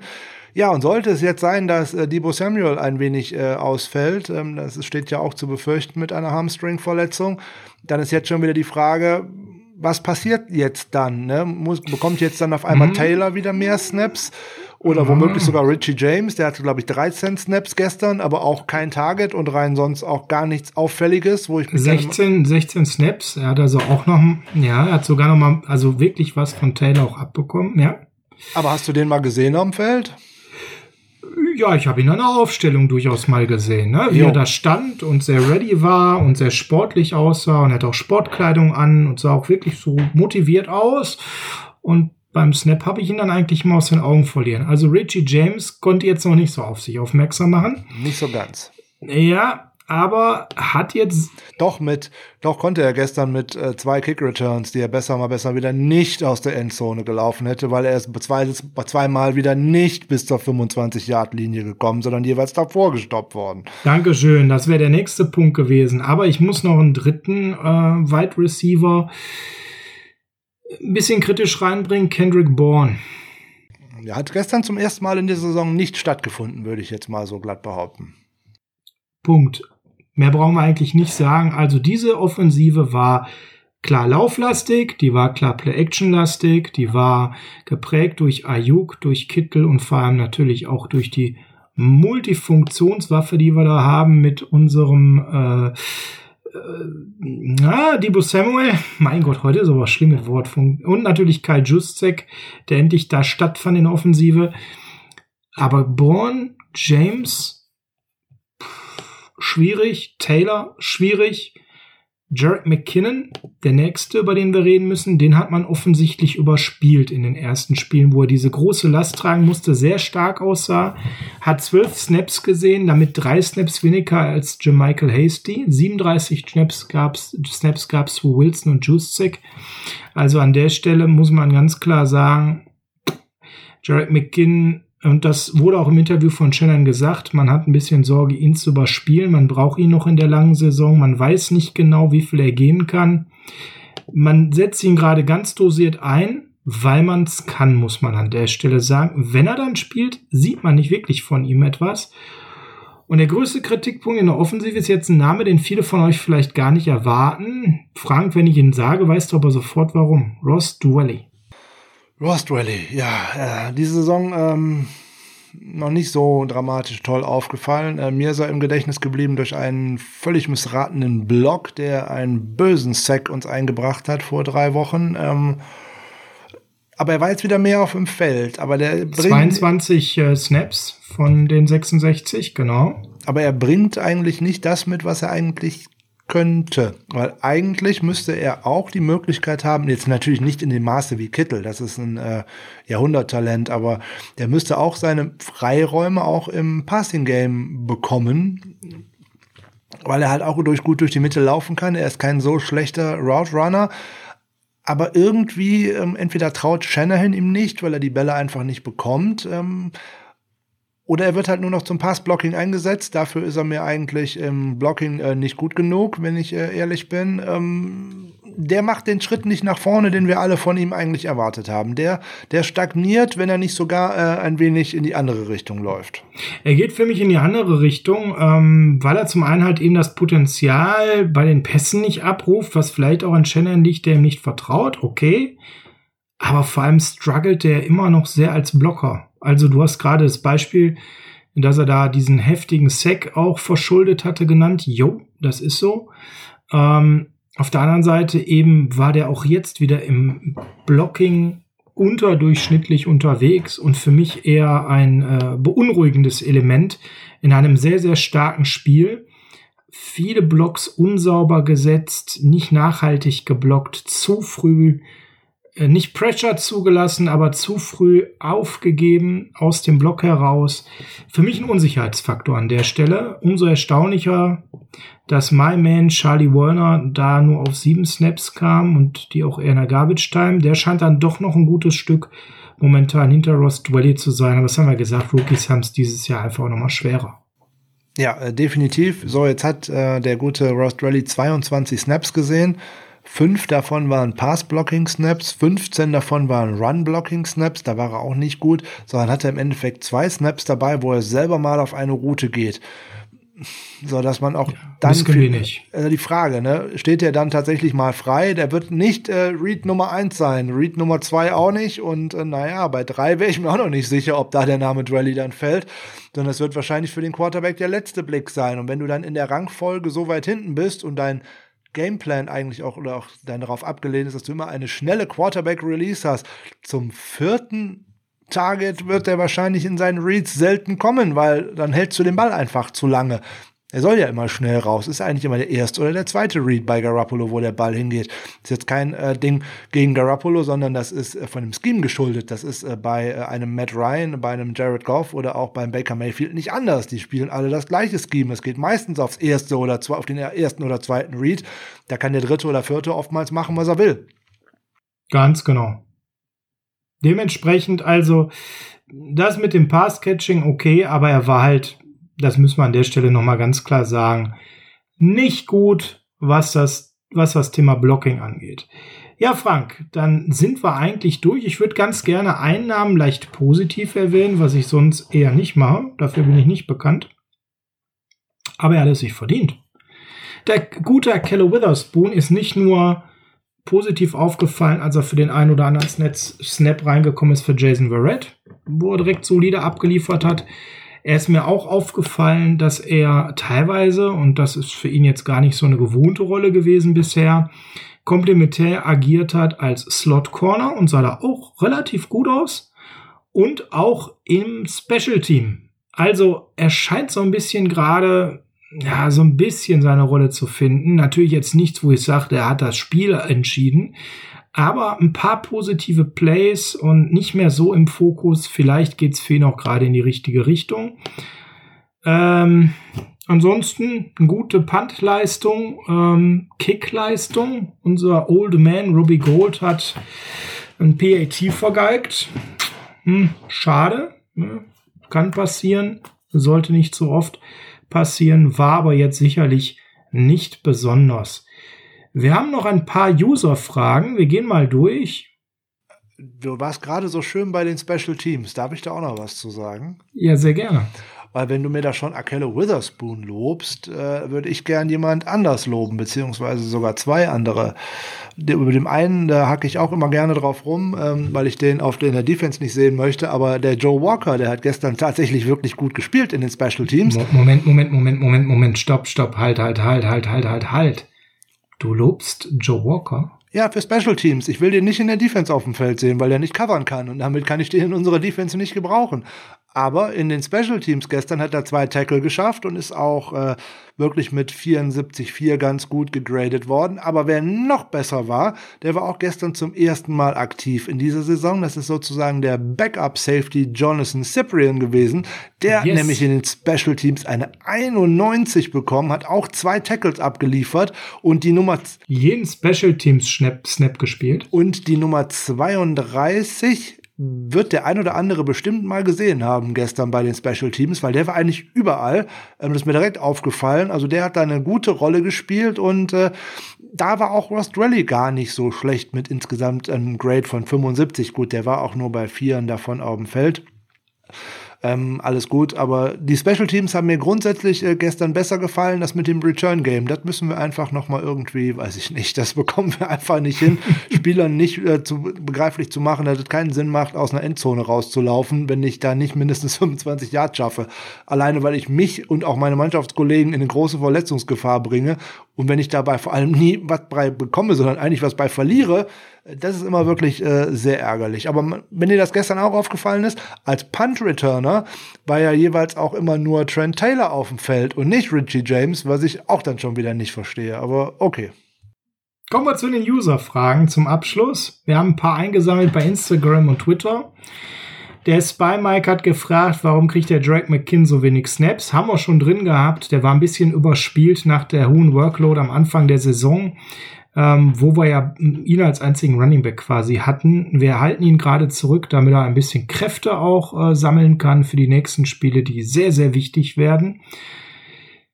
Die nächste Frage vom Lukas LH8. Werden wir nochmal aktiv, falls Dibo raus ist, verletzt? Ja, das ist Kaffeesatzleserei. Wir warten mal bis Freitag ab, ob Dibo raus ist und wenn ja, wie lange. Aber zu dem Aktivwerden kann man gerne mal äh, etwas sagen, was vielleicht der ein oder andere nicht gerne hören möchte. Aber es ist einfach so, ja, ich kann gerne mit tollen Namen immer spekulieren und mit tollen Verträgen, die dahinter stellen und alles drum und dran. So, Odell Beckham geisterte jetzt gerade bis zu seinem Kreuzbandriss noch wieder überall her. Das ist alles gut und schön. Die 49ers haben ein sowas von leeres Portemonnaie, was unter dem Cap Space an Geld äh, anbekommt. Nicht mal den Jordan äh, Willis äh, Trade hätte man machen können, wenn man nicht einen Vertrag hätte umstrukturiert strukturieren können. Also alles, was ein großes Den von Lake and Tomlinson, ne? Äh, den von Lake and Tomlinson, den man äh, da tatsächlich für restrukturiert hat, wo man anderthalb Millionen äh, generiert hat, wovon dann jetzt auch schon 700.000 wieder weg sind. Ähm, da müsste man dann ganz viel Geld irgendwo hin und her schieben können, um jetzt auf einmal einen Star in Anführungszeichen verteidigen zu können. Große Sprünge, die werden da einfach nicht drin sein, weil man so eng am Salary Cap dran ist und man eigentlich schon etwas sparen müsste für die nächste Saison. Ganz genau. Wer wäre denn unsere Running Back Option, falls Wilson ausfällt, ist die nächste Userfrage. Austin Walter. Wer? Vom Practice Squad. Austin Walter. Der hat letztes Jahr ein Tryout gewonnen und konnte damit im Endeffekt auch am, im Camp bei den 49ers bleiben. Jetzt hat man ihn äh, im Laufe der Michael Hasty äh, befördert hatte, hat man ihn als weiteren Running Back auf die Practice Squad geholt. So, wenn jetzt tatsächlich was passieren sollte und man braucht noch einen weiteren, wird man ihn aktivieren am kommenden Sonntag, weil egal wen ich jetzt zum Team bringe, der muss fünf Tage durch ein Corona-Protokoll und wird damit am kommenden Sonntag noch nicht spielen können. Punkt. De facto haben wir natürlich, ähm, wenn jetzt Wilson ausfällt, immer noch Michael Hasty. Wir haben immer noch einen Drake McKinn, der dann Gott sei Dank sich auch ein bisschen geschont hat. Wen wir noch nicht haben, ist Devin Coleman. Wen wir noch nicht haben, ist Raheem Mostert. Raheem Mostert, Frank, momentan ungefähr ausgezählt für Woche 12, dass er wieder zurückkommt, was man so liest. Ja, Devin mhm. Coleman hätte letzte Woche schon von IR zurückkehren können, können wohlgemerkt. Ähm, da hat Shanahan ja auch schon gesagt, er wäre ein Longshot für das letzte Spiel. Deswegen bin ich da auch noch nicht sonderlich optimistisch, ob der auch diese Woche schon zur Verfügung stehen könnte. Muss man mal die Trainingswoche abwarten. Vielleicht können wir da Freitag nochmal drauf eingehen, weil alles andere, wie du schon gesagt hast, ist eigentlich äh, Kaffeesatzleserei. Die Frage zu Wilson und den anderen Optionen war übrigens von einem unserer Stammhörer, dem Breeze86. Genauso wie die nächste Frage, die ist von dem Lerumelner, auch ein Stammhörer bei uns, der uns bei diversen Social Medias folgt. Seht ihr Yards After Catch als Erfolgsgarant für die kommenden Spiele? Ja, die sehe ich nicht nur bei den kommenden Spielen als Erfolgsgarant, sondern generell. Dazu habe ich mal eine Statistik rausgesucht. Die Wide Receivers Deadline 2020 schlechthin für mich ist bisher die von Debo Samuel. 16 Catches für 185 Yards. Klingt super. Ein Touchdown. Okay, da könnte mehr gehen. Durchschnittliche Tiefe des Targets, haltet euch fest, 2,3 Yards. 216 Yards nach dem Catch. Die Jack Brothers, das ist nun mal das, was wir spielen. Und an der Stelle ist es ganz egal, wer da auf dem Platz steht. Natürlich gewinnt das Ganze mit einem Debo Samuel unheimlich an Qualität. Aber auch ein Brandon Ayuk wurde genau wegen seinen Fähigkeiten, Miss Tackles zu kreieren und Yards after Catch zu generieren, gedraftet von uns. Eine Stärke von George Kittle, wo sich ja mal fünf Mann dranhängen müssen, damit er überhaupt mal aufgibt und mal irgendwo in einen ausläuft. Genau so suchen wir unsere Spieler aus. Das ist unsere Philosophie und das ist schlicht und ergreifend genau das, was wir eben an der Stelle spielen wollen. Yards after Catch ja, zweifelsohne, Jared McKinnon fällt genau in die gleiche Kategorie, warum man ihn äh, in der Free Agency äh, 2018 äh, verpflichtet hat. Man wollte einen äh, Running Back äh, aus dem Rückraum noch haben, um im Endeffekt da einen kurzen Pass drauf zu werfen, dass der dann Yards after Catch äh, damit äh, generiert. Das ist die Shanahan Offense. Sie lebt äh, in der Underneath-Zone und alles, was in der Underneath-Zone stattfindet, ist eigentlich nicht darauf ausgelegt, dass man sofort gestoppt wird, sondern dass man noch um einen äh, Linebacker herum im Endeffekt das richtige Matchup äh, kreiert oder auch über einen Safety, der zu nah an der Box ist, um dann anschließend ins Open Field zu kommen. Wir haben nicht einen Possession Receiver in, auf dem Roster, der im Endeffekt nur irgendwo hinläuft und dort einen Contested Catch fängt. Haben wir nicht. Da ist maximal Jordan Reed, äh, wenn der zurückkommt. Aber das ist noch eigentlich noch mit der beste Route Runner, den wir noch nebenbei haben. Aber der ist halt auch, weil er groß ist und sehr gute Hände hat, auch ein sehr guter Contested Catch Fänger. Aber auch der macht gerne noch mal Yards after Catch. Also das ist im Endeffekt alles äh, ein und dieselbe Baureihe, die der Mann zusammengeholt hat. Auch ein Jalen Hurt wäre das gewesen, wenn er denn mal fit wäre. Auch so ein Matchup, eine Matchup-Waffe, um immer zu gucken, hey, wenn ich so viele variable Spieler auf dem Feld habe, dann kann ich mir eigentlich immer mein Matchup aussuchen auf der anderen Seite, weil die können eigentlich gar nicht von der Defense alle gut zugedeckt werden. Und so kann ich mir mein Matchup aussuchen. So ist es gedacht. Klappt halt leider nicht immer. Ja, das war so ein kleiner Querschnitt an Fragen, die uns diese Woche erreicht haben. Da haben wir am Montag spontan noch mal kleine Fragenboxen aufgemacht, weil wir das gerne mit reinnehmen wollten. Fragen ein Spiel, wo wir zum allerersten Mal den Offensiv wie den Defensive Playcaller loben konnten. Das erste Mal, wo es nicht den einen Mannschaftsteil gab, der richtig abgestunken hat, sondern alle haben eine gute Leistung gezeigt. Die einen sehr gut, die anderen gut. Einzelne Spieler, die wir heute erwähnt haben, waren noch nicht gut. Aber ein Spiel, was so richtig zuversichtlich einstimmen kann für die anstehenden Aufgaben, die zumindest nicht leichter werden. Wenn wir vor allem jetzt nach vorne blicken, müssen wir ja verhindern, dass der gute Russ nächstes Wochenende etwas Leckeres kocht. Es wird also Freitag eine ganz, ganz spannende Game Preview, wenn wir auf das Spiel gegen die Seahawks schauen. Frank, wie ist denn so dein Gefühl gegen die Patriots? Waren wir so stark? Waren die so schwach? Nein, wir bekommen kein Geld von Fisherman's Friend. Ähm, es ist im Endeffekt natürlich äh, eine Kombination immer aus beidem. Ne? Die 49ers haben von Anfang an auf beiden Seiten des Balles gezeigt, dass sie wach sind und dass sie wollen und dass man den Gegner dort schnell ärgern konnte. Der Gegner konnte auf beiden Seiten des Balls keine Akzente setzen am Anfang und ähm, dann kommt man schnell in eine Abwärtsspirale rein und dass es bei den Patriots äh, jetzt nicht so gut läuft wie in den äh, Jahren zuvor konnte man natürlich alleine schon am Rekord ablesen und alleine so ein Spiel wie gegen die Denver Broncos wird denen natürlich auch wirklich wehgetan haben. So, jetzt hatten die auch ähm, größere Corona-Problemchen und Spielverschiebungen und dergleichen dabei. Die waren ja gar nicht schlecht in die Saison gestartet. Da haben ja viele schon gedacht, hui, die sehen ja deutlich besser aus, als man eigentlich gedacht hat. Jetzt war es bei den 49ers eher andersrum. Wenn man so vor der Saison auf den Spielplan geguckt hat, hat man so auf die ersten fünf, sechs Wochen geguckt und hat gesagt, hey, alles klar, da muss ich erstmal schon mal meine Siege einfahren. Und danach kommt, äh, wie die Amerikaner es so schön nennen, The Gauntlet, nämlich alles, was so richtig äh, schwer wird. Ja, aber von den zwei schweren Spielen haben wir jetzt tatsächlich schon zwei gewonnen. Also, hm, die, ähm, einem amerikanischen Podcast, den ich gerne höre, da hat man davon gesprochen, die 49ers haben noch gute Playoff-Chancen, wenn man denn äh, 5-5 bis zur Bye-Week steht, in Anführungszeichen boah, die Bye ist in 11. Also da, so weit sind wir davon nicht entfernt von den 5-5. Vielleicht geht sogar 6-4. So, und dann ist man in einer doch wirklich äh, guten äh, NFC West äh, nat natürlich im Moment noch ein bisschen hinten dran. Das kann sich aber auch ganz schnell ändern. Ähm, mit einem Sieg in Seattle ist man mit denen schon fast gleich auf, in Anführungszeichen. Man spielt nochmal gegen die Cardinals ähm, und auch nochmal gegen die Rams, die die Nacht auch noch erstmal gewinnen müssen. Von daher, da ist noch unheimlich viel drin, was der große Unterschied zur letzten Saison ist eigentlich, letzte Saison wurde hauptsächlich unser Team von unserer tollen Defense getragen. Und zwar von Saisonbeginn an, was aber auch natürlich mit der Schwierigkeit der Gegner immer ein bisschen weniger wurde zum Saisonende und natürlich auch mit Deutlich. Verletzungen. Deutlich, so, ja. jetzt im Moment ist es eher anders. Unsere Defense ist so auf dem aufsteigenden Ast, würde ich jetzt glatt mal behaupten, genau wie unsere Offense immer noch auf dem aufsteigenden Ast ist. Es wird jetzt gerade in bis zur Bye Week und besonders danach darauf ankommen, dass man auf beiden Seiten des Balles Akzente setzen kann, weil es wird nicht das Team in die Playoffs ziehen, die jetzt jedes ähm, von Anfang an mit einer tollen Offense nur losrennt. Das geht nicht auf ewig gut. Man kann nicht jedes Spiel nur mit der Offense gewinnen. Genauso wie man nicht nur jedes Spiel mit der Defense gewinnen kann. Das haben wir letztes Jahr ja auch gesehen.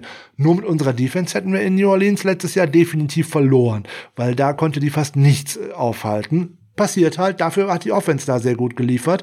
Es muss jetzt gelingen, eine Balance zu schaffen, dass beide Seiten im Endeffekt immer so kleine Schritte nach vorne machen können und ihre Leistung auf einem hohen Niveau in den nächsten Wochen stabilisieren können. Und ich denke, wir sind da auf einem ganz guten Weg. Seattle wird natürlich eine harte Nummer, aber nicht so hart wie in den Jahren vorher, weil es sind zumindest schon mal keine Fans im Stadion. Und das wird gerade dem Auswärtsteam einen deutlichen Vorteil bieten, gerade was Playcalls und dergleichen anbelangt. Hat man ja auch gestern wieder gesehen, am kompletten Spieltag, wie viele Auswärtssiege es denn überhaupt schon wieder gegeben hat, weil das ist auch in der NFL völlig untypisch. Die Offenses, gerade die Auswärtsoffenses, hat es viel, viel leichter als in den Jahren vorher, weil man kann ja praktisch ungestört seine Playcalls weitergeben, weil das dieses eingespielte Dezibel-Level, das ist ja was ganz anderes als frenetische Fans in den Stands, die tatsächlich brüllen und schreien oder Lärm machen. Von daher ist Seattle vielleicht dieses Jahr gar nicht so schlimm wie äh, in den Jahren vorher und ähm, ja, die Defense von denen ist auch nicht sattelfest, aber da sprechen wir am Freitag mal ganz ausführlich drüber. Da habe ich schon ein paar schöne Ideen zu. Was man de facto sagen kann, bis zur Bye Week, der Spielplan liest sich mittlerweile ein Ticken weniger schwer als noch vor wenigen Wochen. Die Seahawks haben jetzt doch auch Federn gelassen an der einen oder anderen Stelle und wirken doch irgendwie schlagbar, auch wenn herausfordernd. Danach kommen die Packers, die jetzt auch mal ein schlechtes Spiel drin hatten, wo man auch gesehen hat, wie man sie knacken kann, wenn es auch anspruchsvoll wird. Dann kommen die Saints, die ebenfalls gerade nicht mega souverän wirken und die Spiele teilweise sehr knapp gewinnen oder auch verlieren. Dann die Rams, die wir sowieso schon schlagen konnten. Ja, und dann äh, die Bills und das Washington Football Team. Also das klang vor einigen Wochen, vor zwei, drei Wochen alles noch ein bisschen heftiger. All die Teams haben so ein bisschen Federn gelassen. Und äh, sind nicht mehr ganz solche Halbgötter, wie wir sie noch vor zwei, drei Wochen gesehen haben. Andere Teams haben sich dabei um, da um, umso mehr gefestigt. Da bin ich gerade ganz froh, nicht die Steelers zum Beispiel in unserem Schedule zu lesen. Trotzdem haben wir immer noch einen der schwersten äh, Spielpläne für den Rest der Saison. Wir warten mal ab. Wir freuen uns auf Freitag auf die Preview zum Seahawks-Spiel. Wie immer geben wir einen kurzen Einblick darauf, welche tollen Vorteile ihr auch diese Woche wieder habt, wenn ihr Mitglied in unserem Fanclub seid. In dieser Woche macht der Oliver Thieme zum Beispiel eine Patch-Bestellung. Salute to Service 40 fucking Niners. Das steht da so, das habe ich noch vorgelesen. Ähm, für einen tollen Preis von 10,50 Euro könnt ihr euch da, wenn ihr Mitglied bei uns seid, in unserer Facebook-Gruppe zum Beispiel der Sammelbestellung anschließen. Und weil der Oliver gerade schon so aktiv ist, hat er gleichzeitig noch Breast Cancer Awareness Armbänder, die er raushaut. Wenn ihr da schnell genug seid, könnt ihr noch welche ergattern. Frank, für alle die, die das noch nie gehört haben, wie wird man Mitglied in unserem Club?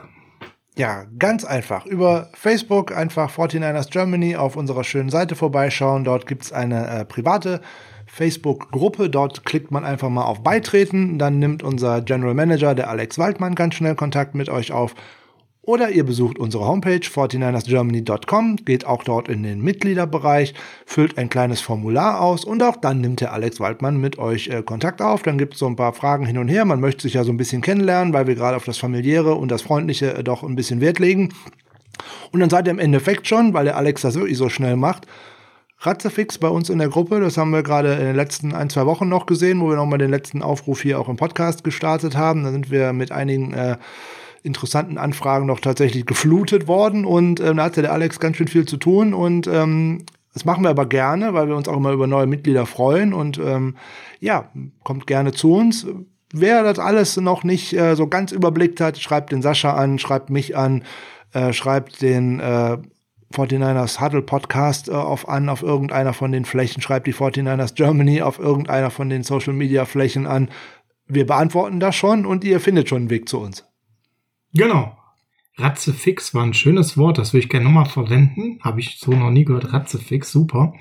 Ratzefixe Antworten gab es von euch in der letzten Woche, die uns sehr gefreut haben, nach unserem Aufruf mal zu erfahren, seit welcher Folge ihr uns hört.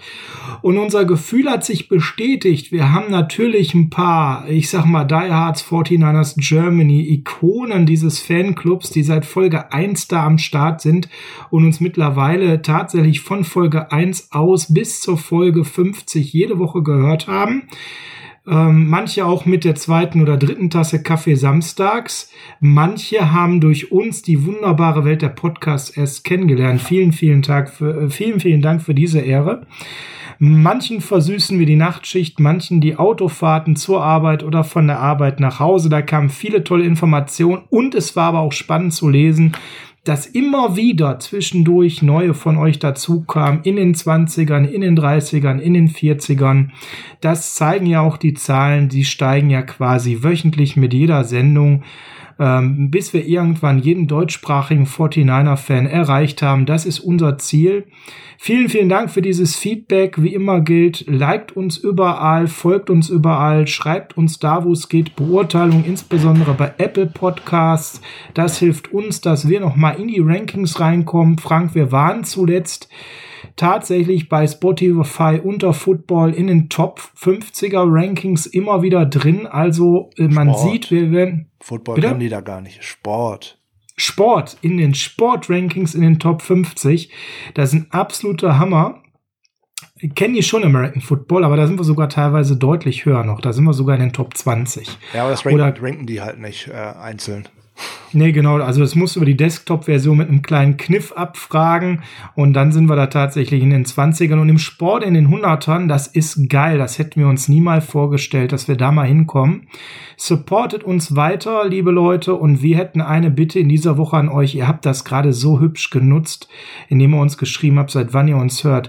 Wenn wir diesen Podcast veröffentlichen, egal wo ihr darauf stoßt, ob auf Facebook, auf Twitter, auf Instagram, whatever, schreibt uns bitte mal in die Kommentare rein, was ihr noch so an Wünsche an uns habt. Denn wir wollen natürlich uns stetig verbessern. Ähm, wir hören immer, dass wir das gut machen. Das freut uns und das Lob nehmen wir auch sehr gerne an. Aber vielleicht gibt es auch Ideen. W wollt ihr zum Beispiel sowas wie einen Player of the Week, den wir hier vorstellen? Wollt ihr vielleicht den Spielzug der Woche? Was auch immer. Ja, also bitte schreibt mal rein an all die Hörer da draußen. Nutzt die Kommentarfunktion bei Facebook, bei Twitter, bei Instagram. Schreibt uns mal, was, worauf hättet ihr noch so Bock? Und wenn eine Sache häufiger kommt und wir merken, das spricht viele an. Vielleicht machen wir da mal eine Umfrage oder ähnliches in den nächsten Tagen. Folgt uns da auf Social Media. Dann werden wir äh, auch gerne noch mal was aufnehmen, weil auch wir wollen unsere Folge jeden Montag äh, beziehungsweise Dienstag und jeden Freitag weiter verbessern, äh, bis sie am Optimum ist. Frank, am Optimum ist eine Folge immer dann, wenn du uns am Ende rausschmeißt mit einem der schönsten Lieder die über Kalifornien handeln.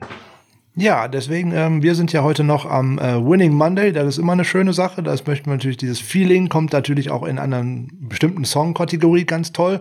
Und in Heart of Chrome mit äh, California natürlich auf jeden Fall. Also nochmal auch unseren Dank an diese tolle Band. Ähm, JD ist Mitglied bei uns, das ist nämlich der Leadsänger und von daher nochmal vielen Dank, dass wir eure Songs, auch äh, diverse andere in den anderen Formaten ja auch äh, nutzen dürfen. Also Daumen hoch für die Jungs. Äh, könnt ihr auch mal bei YouTube drauf gucken. Ne? Heart of Chrome findet ihr sofort, ist auch bei uns immer mit verlinkt. Also immer mal schauen. Tolle Band.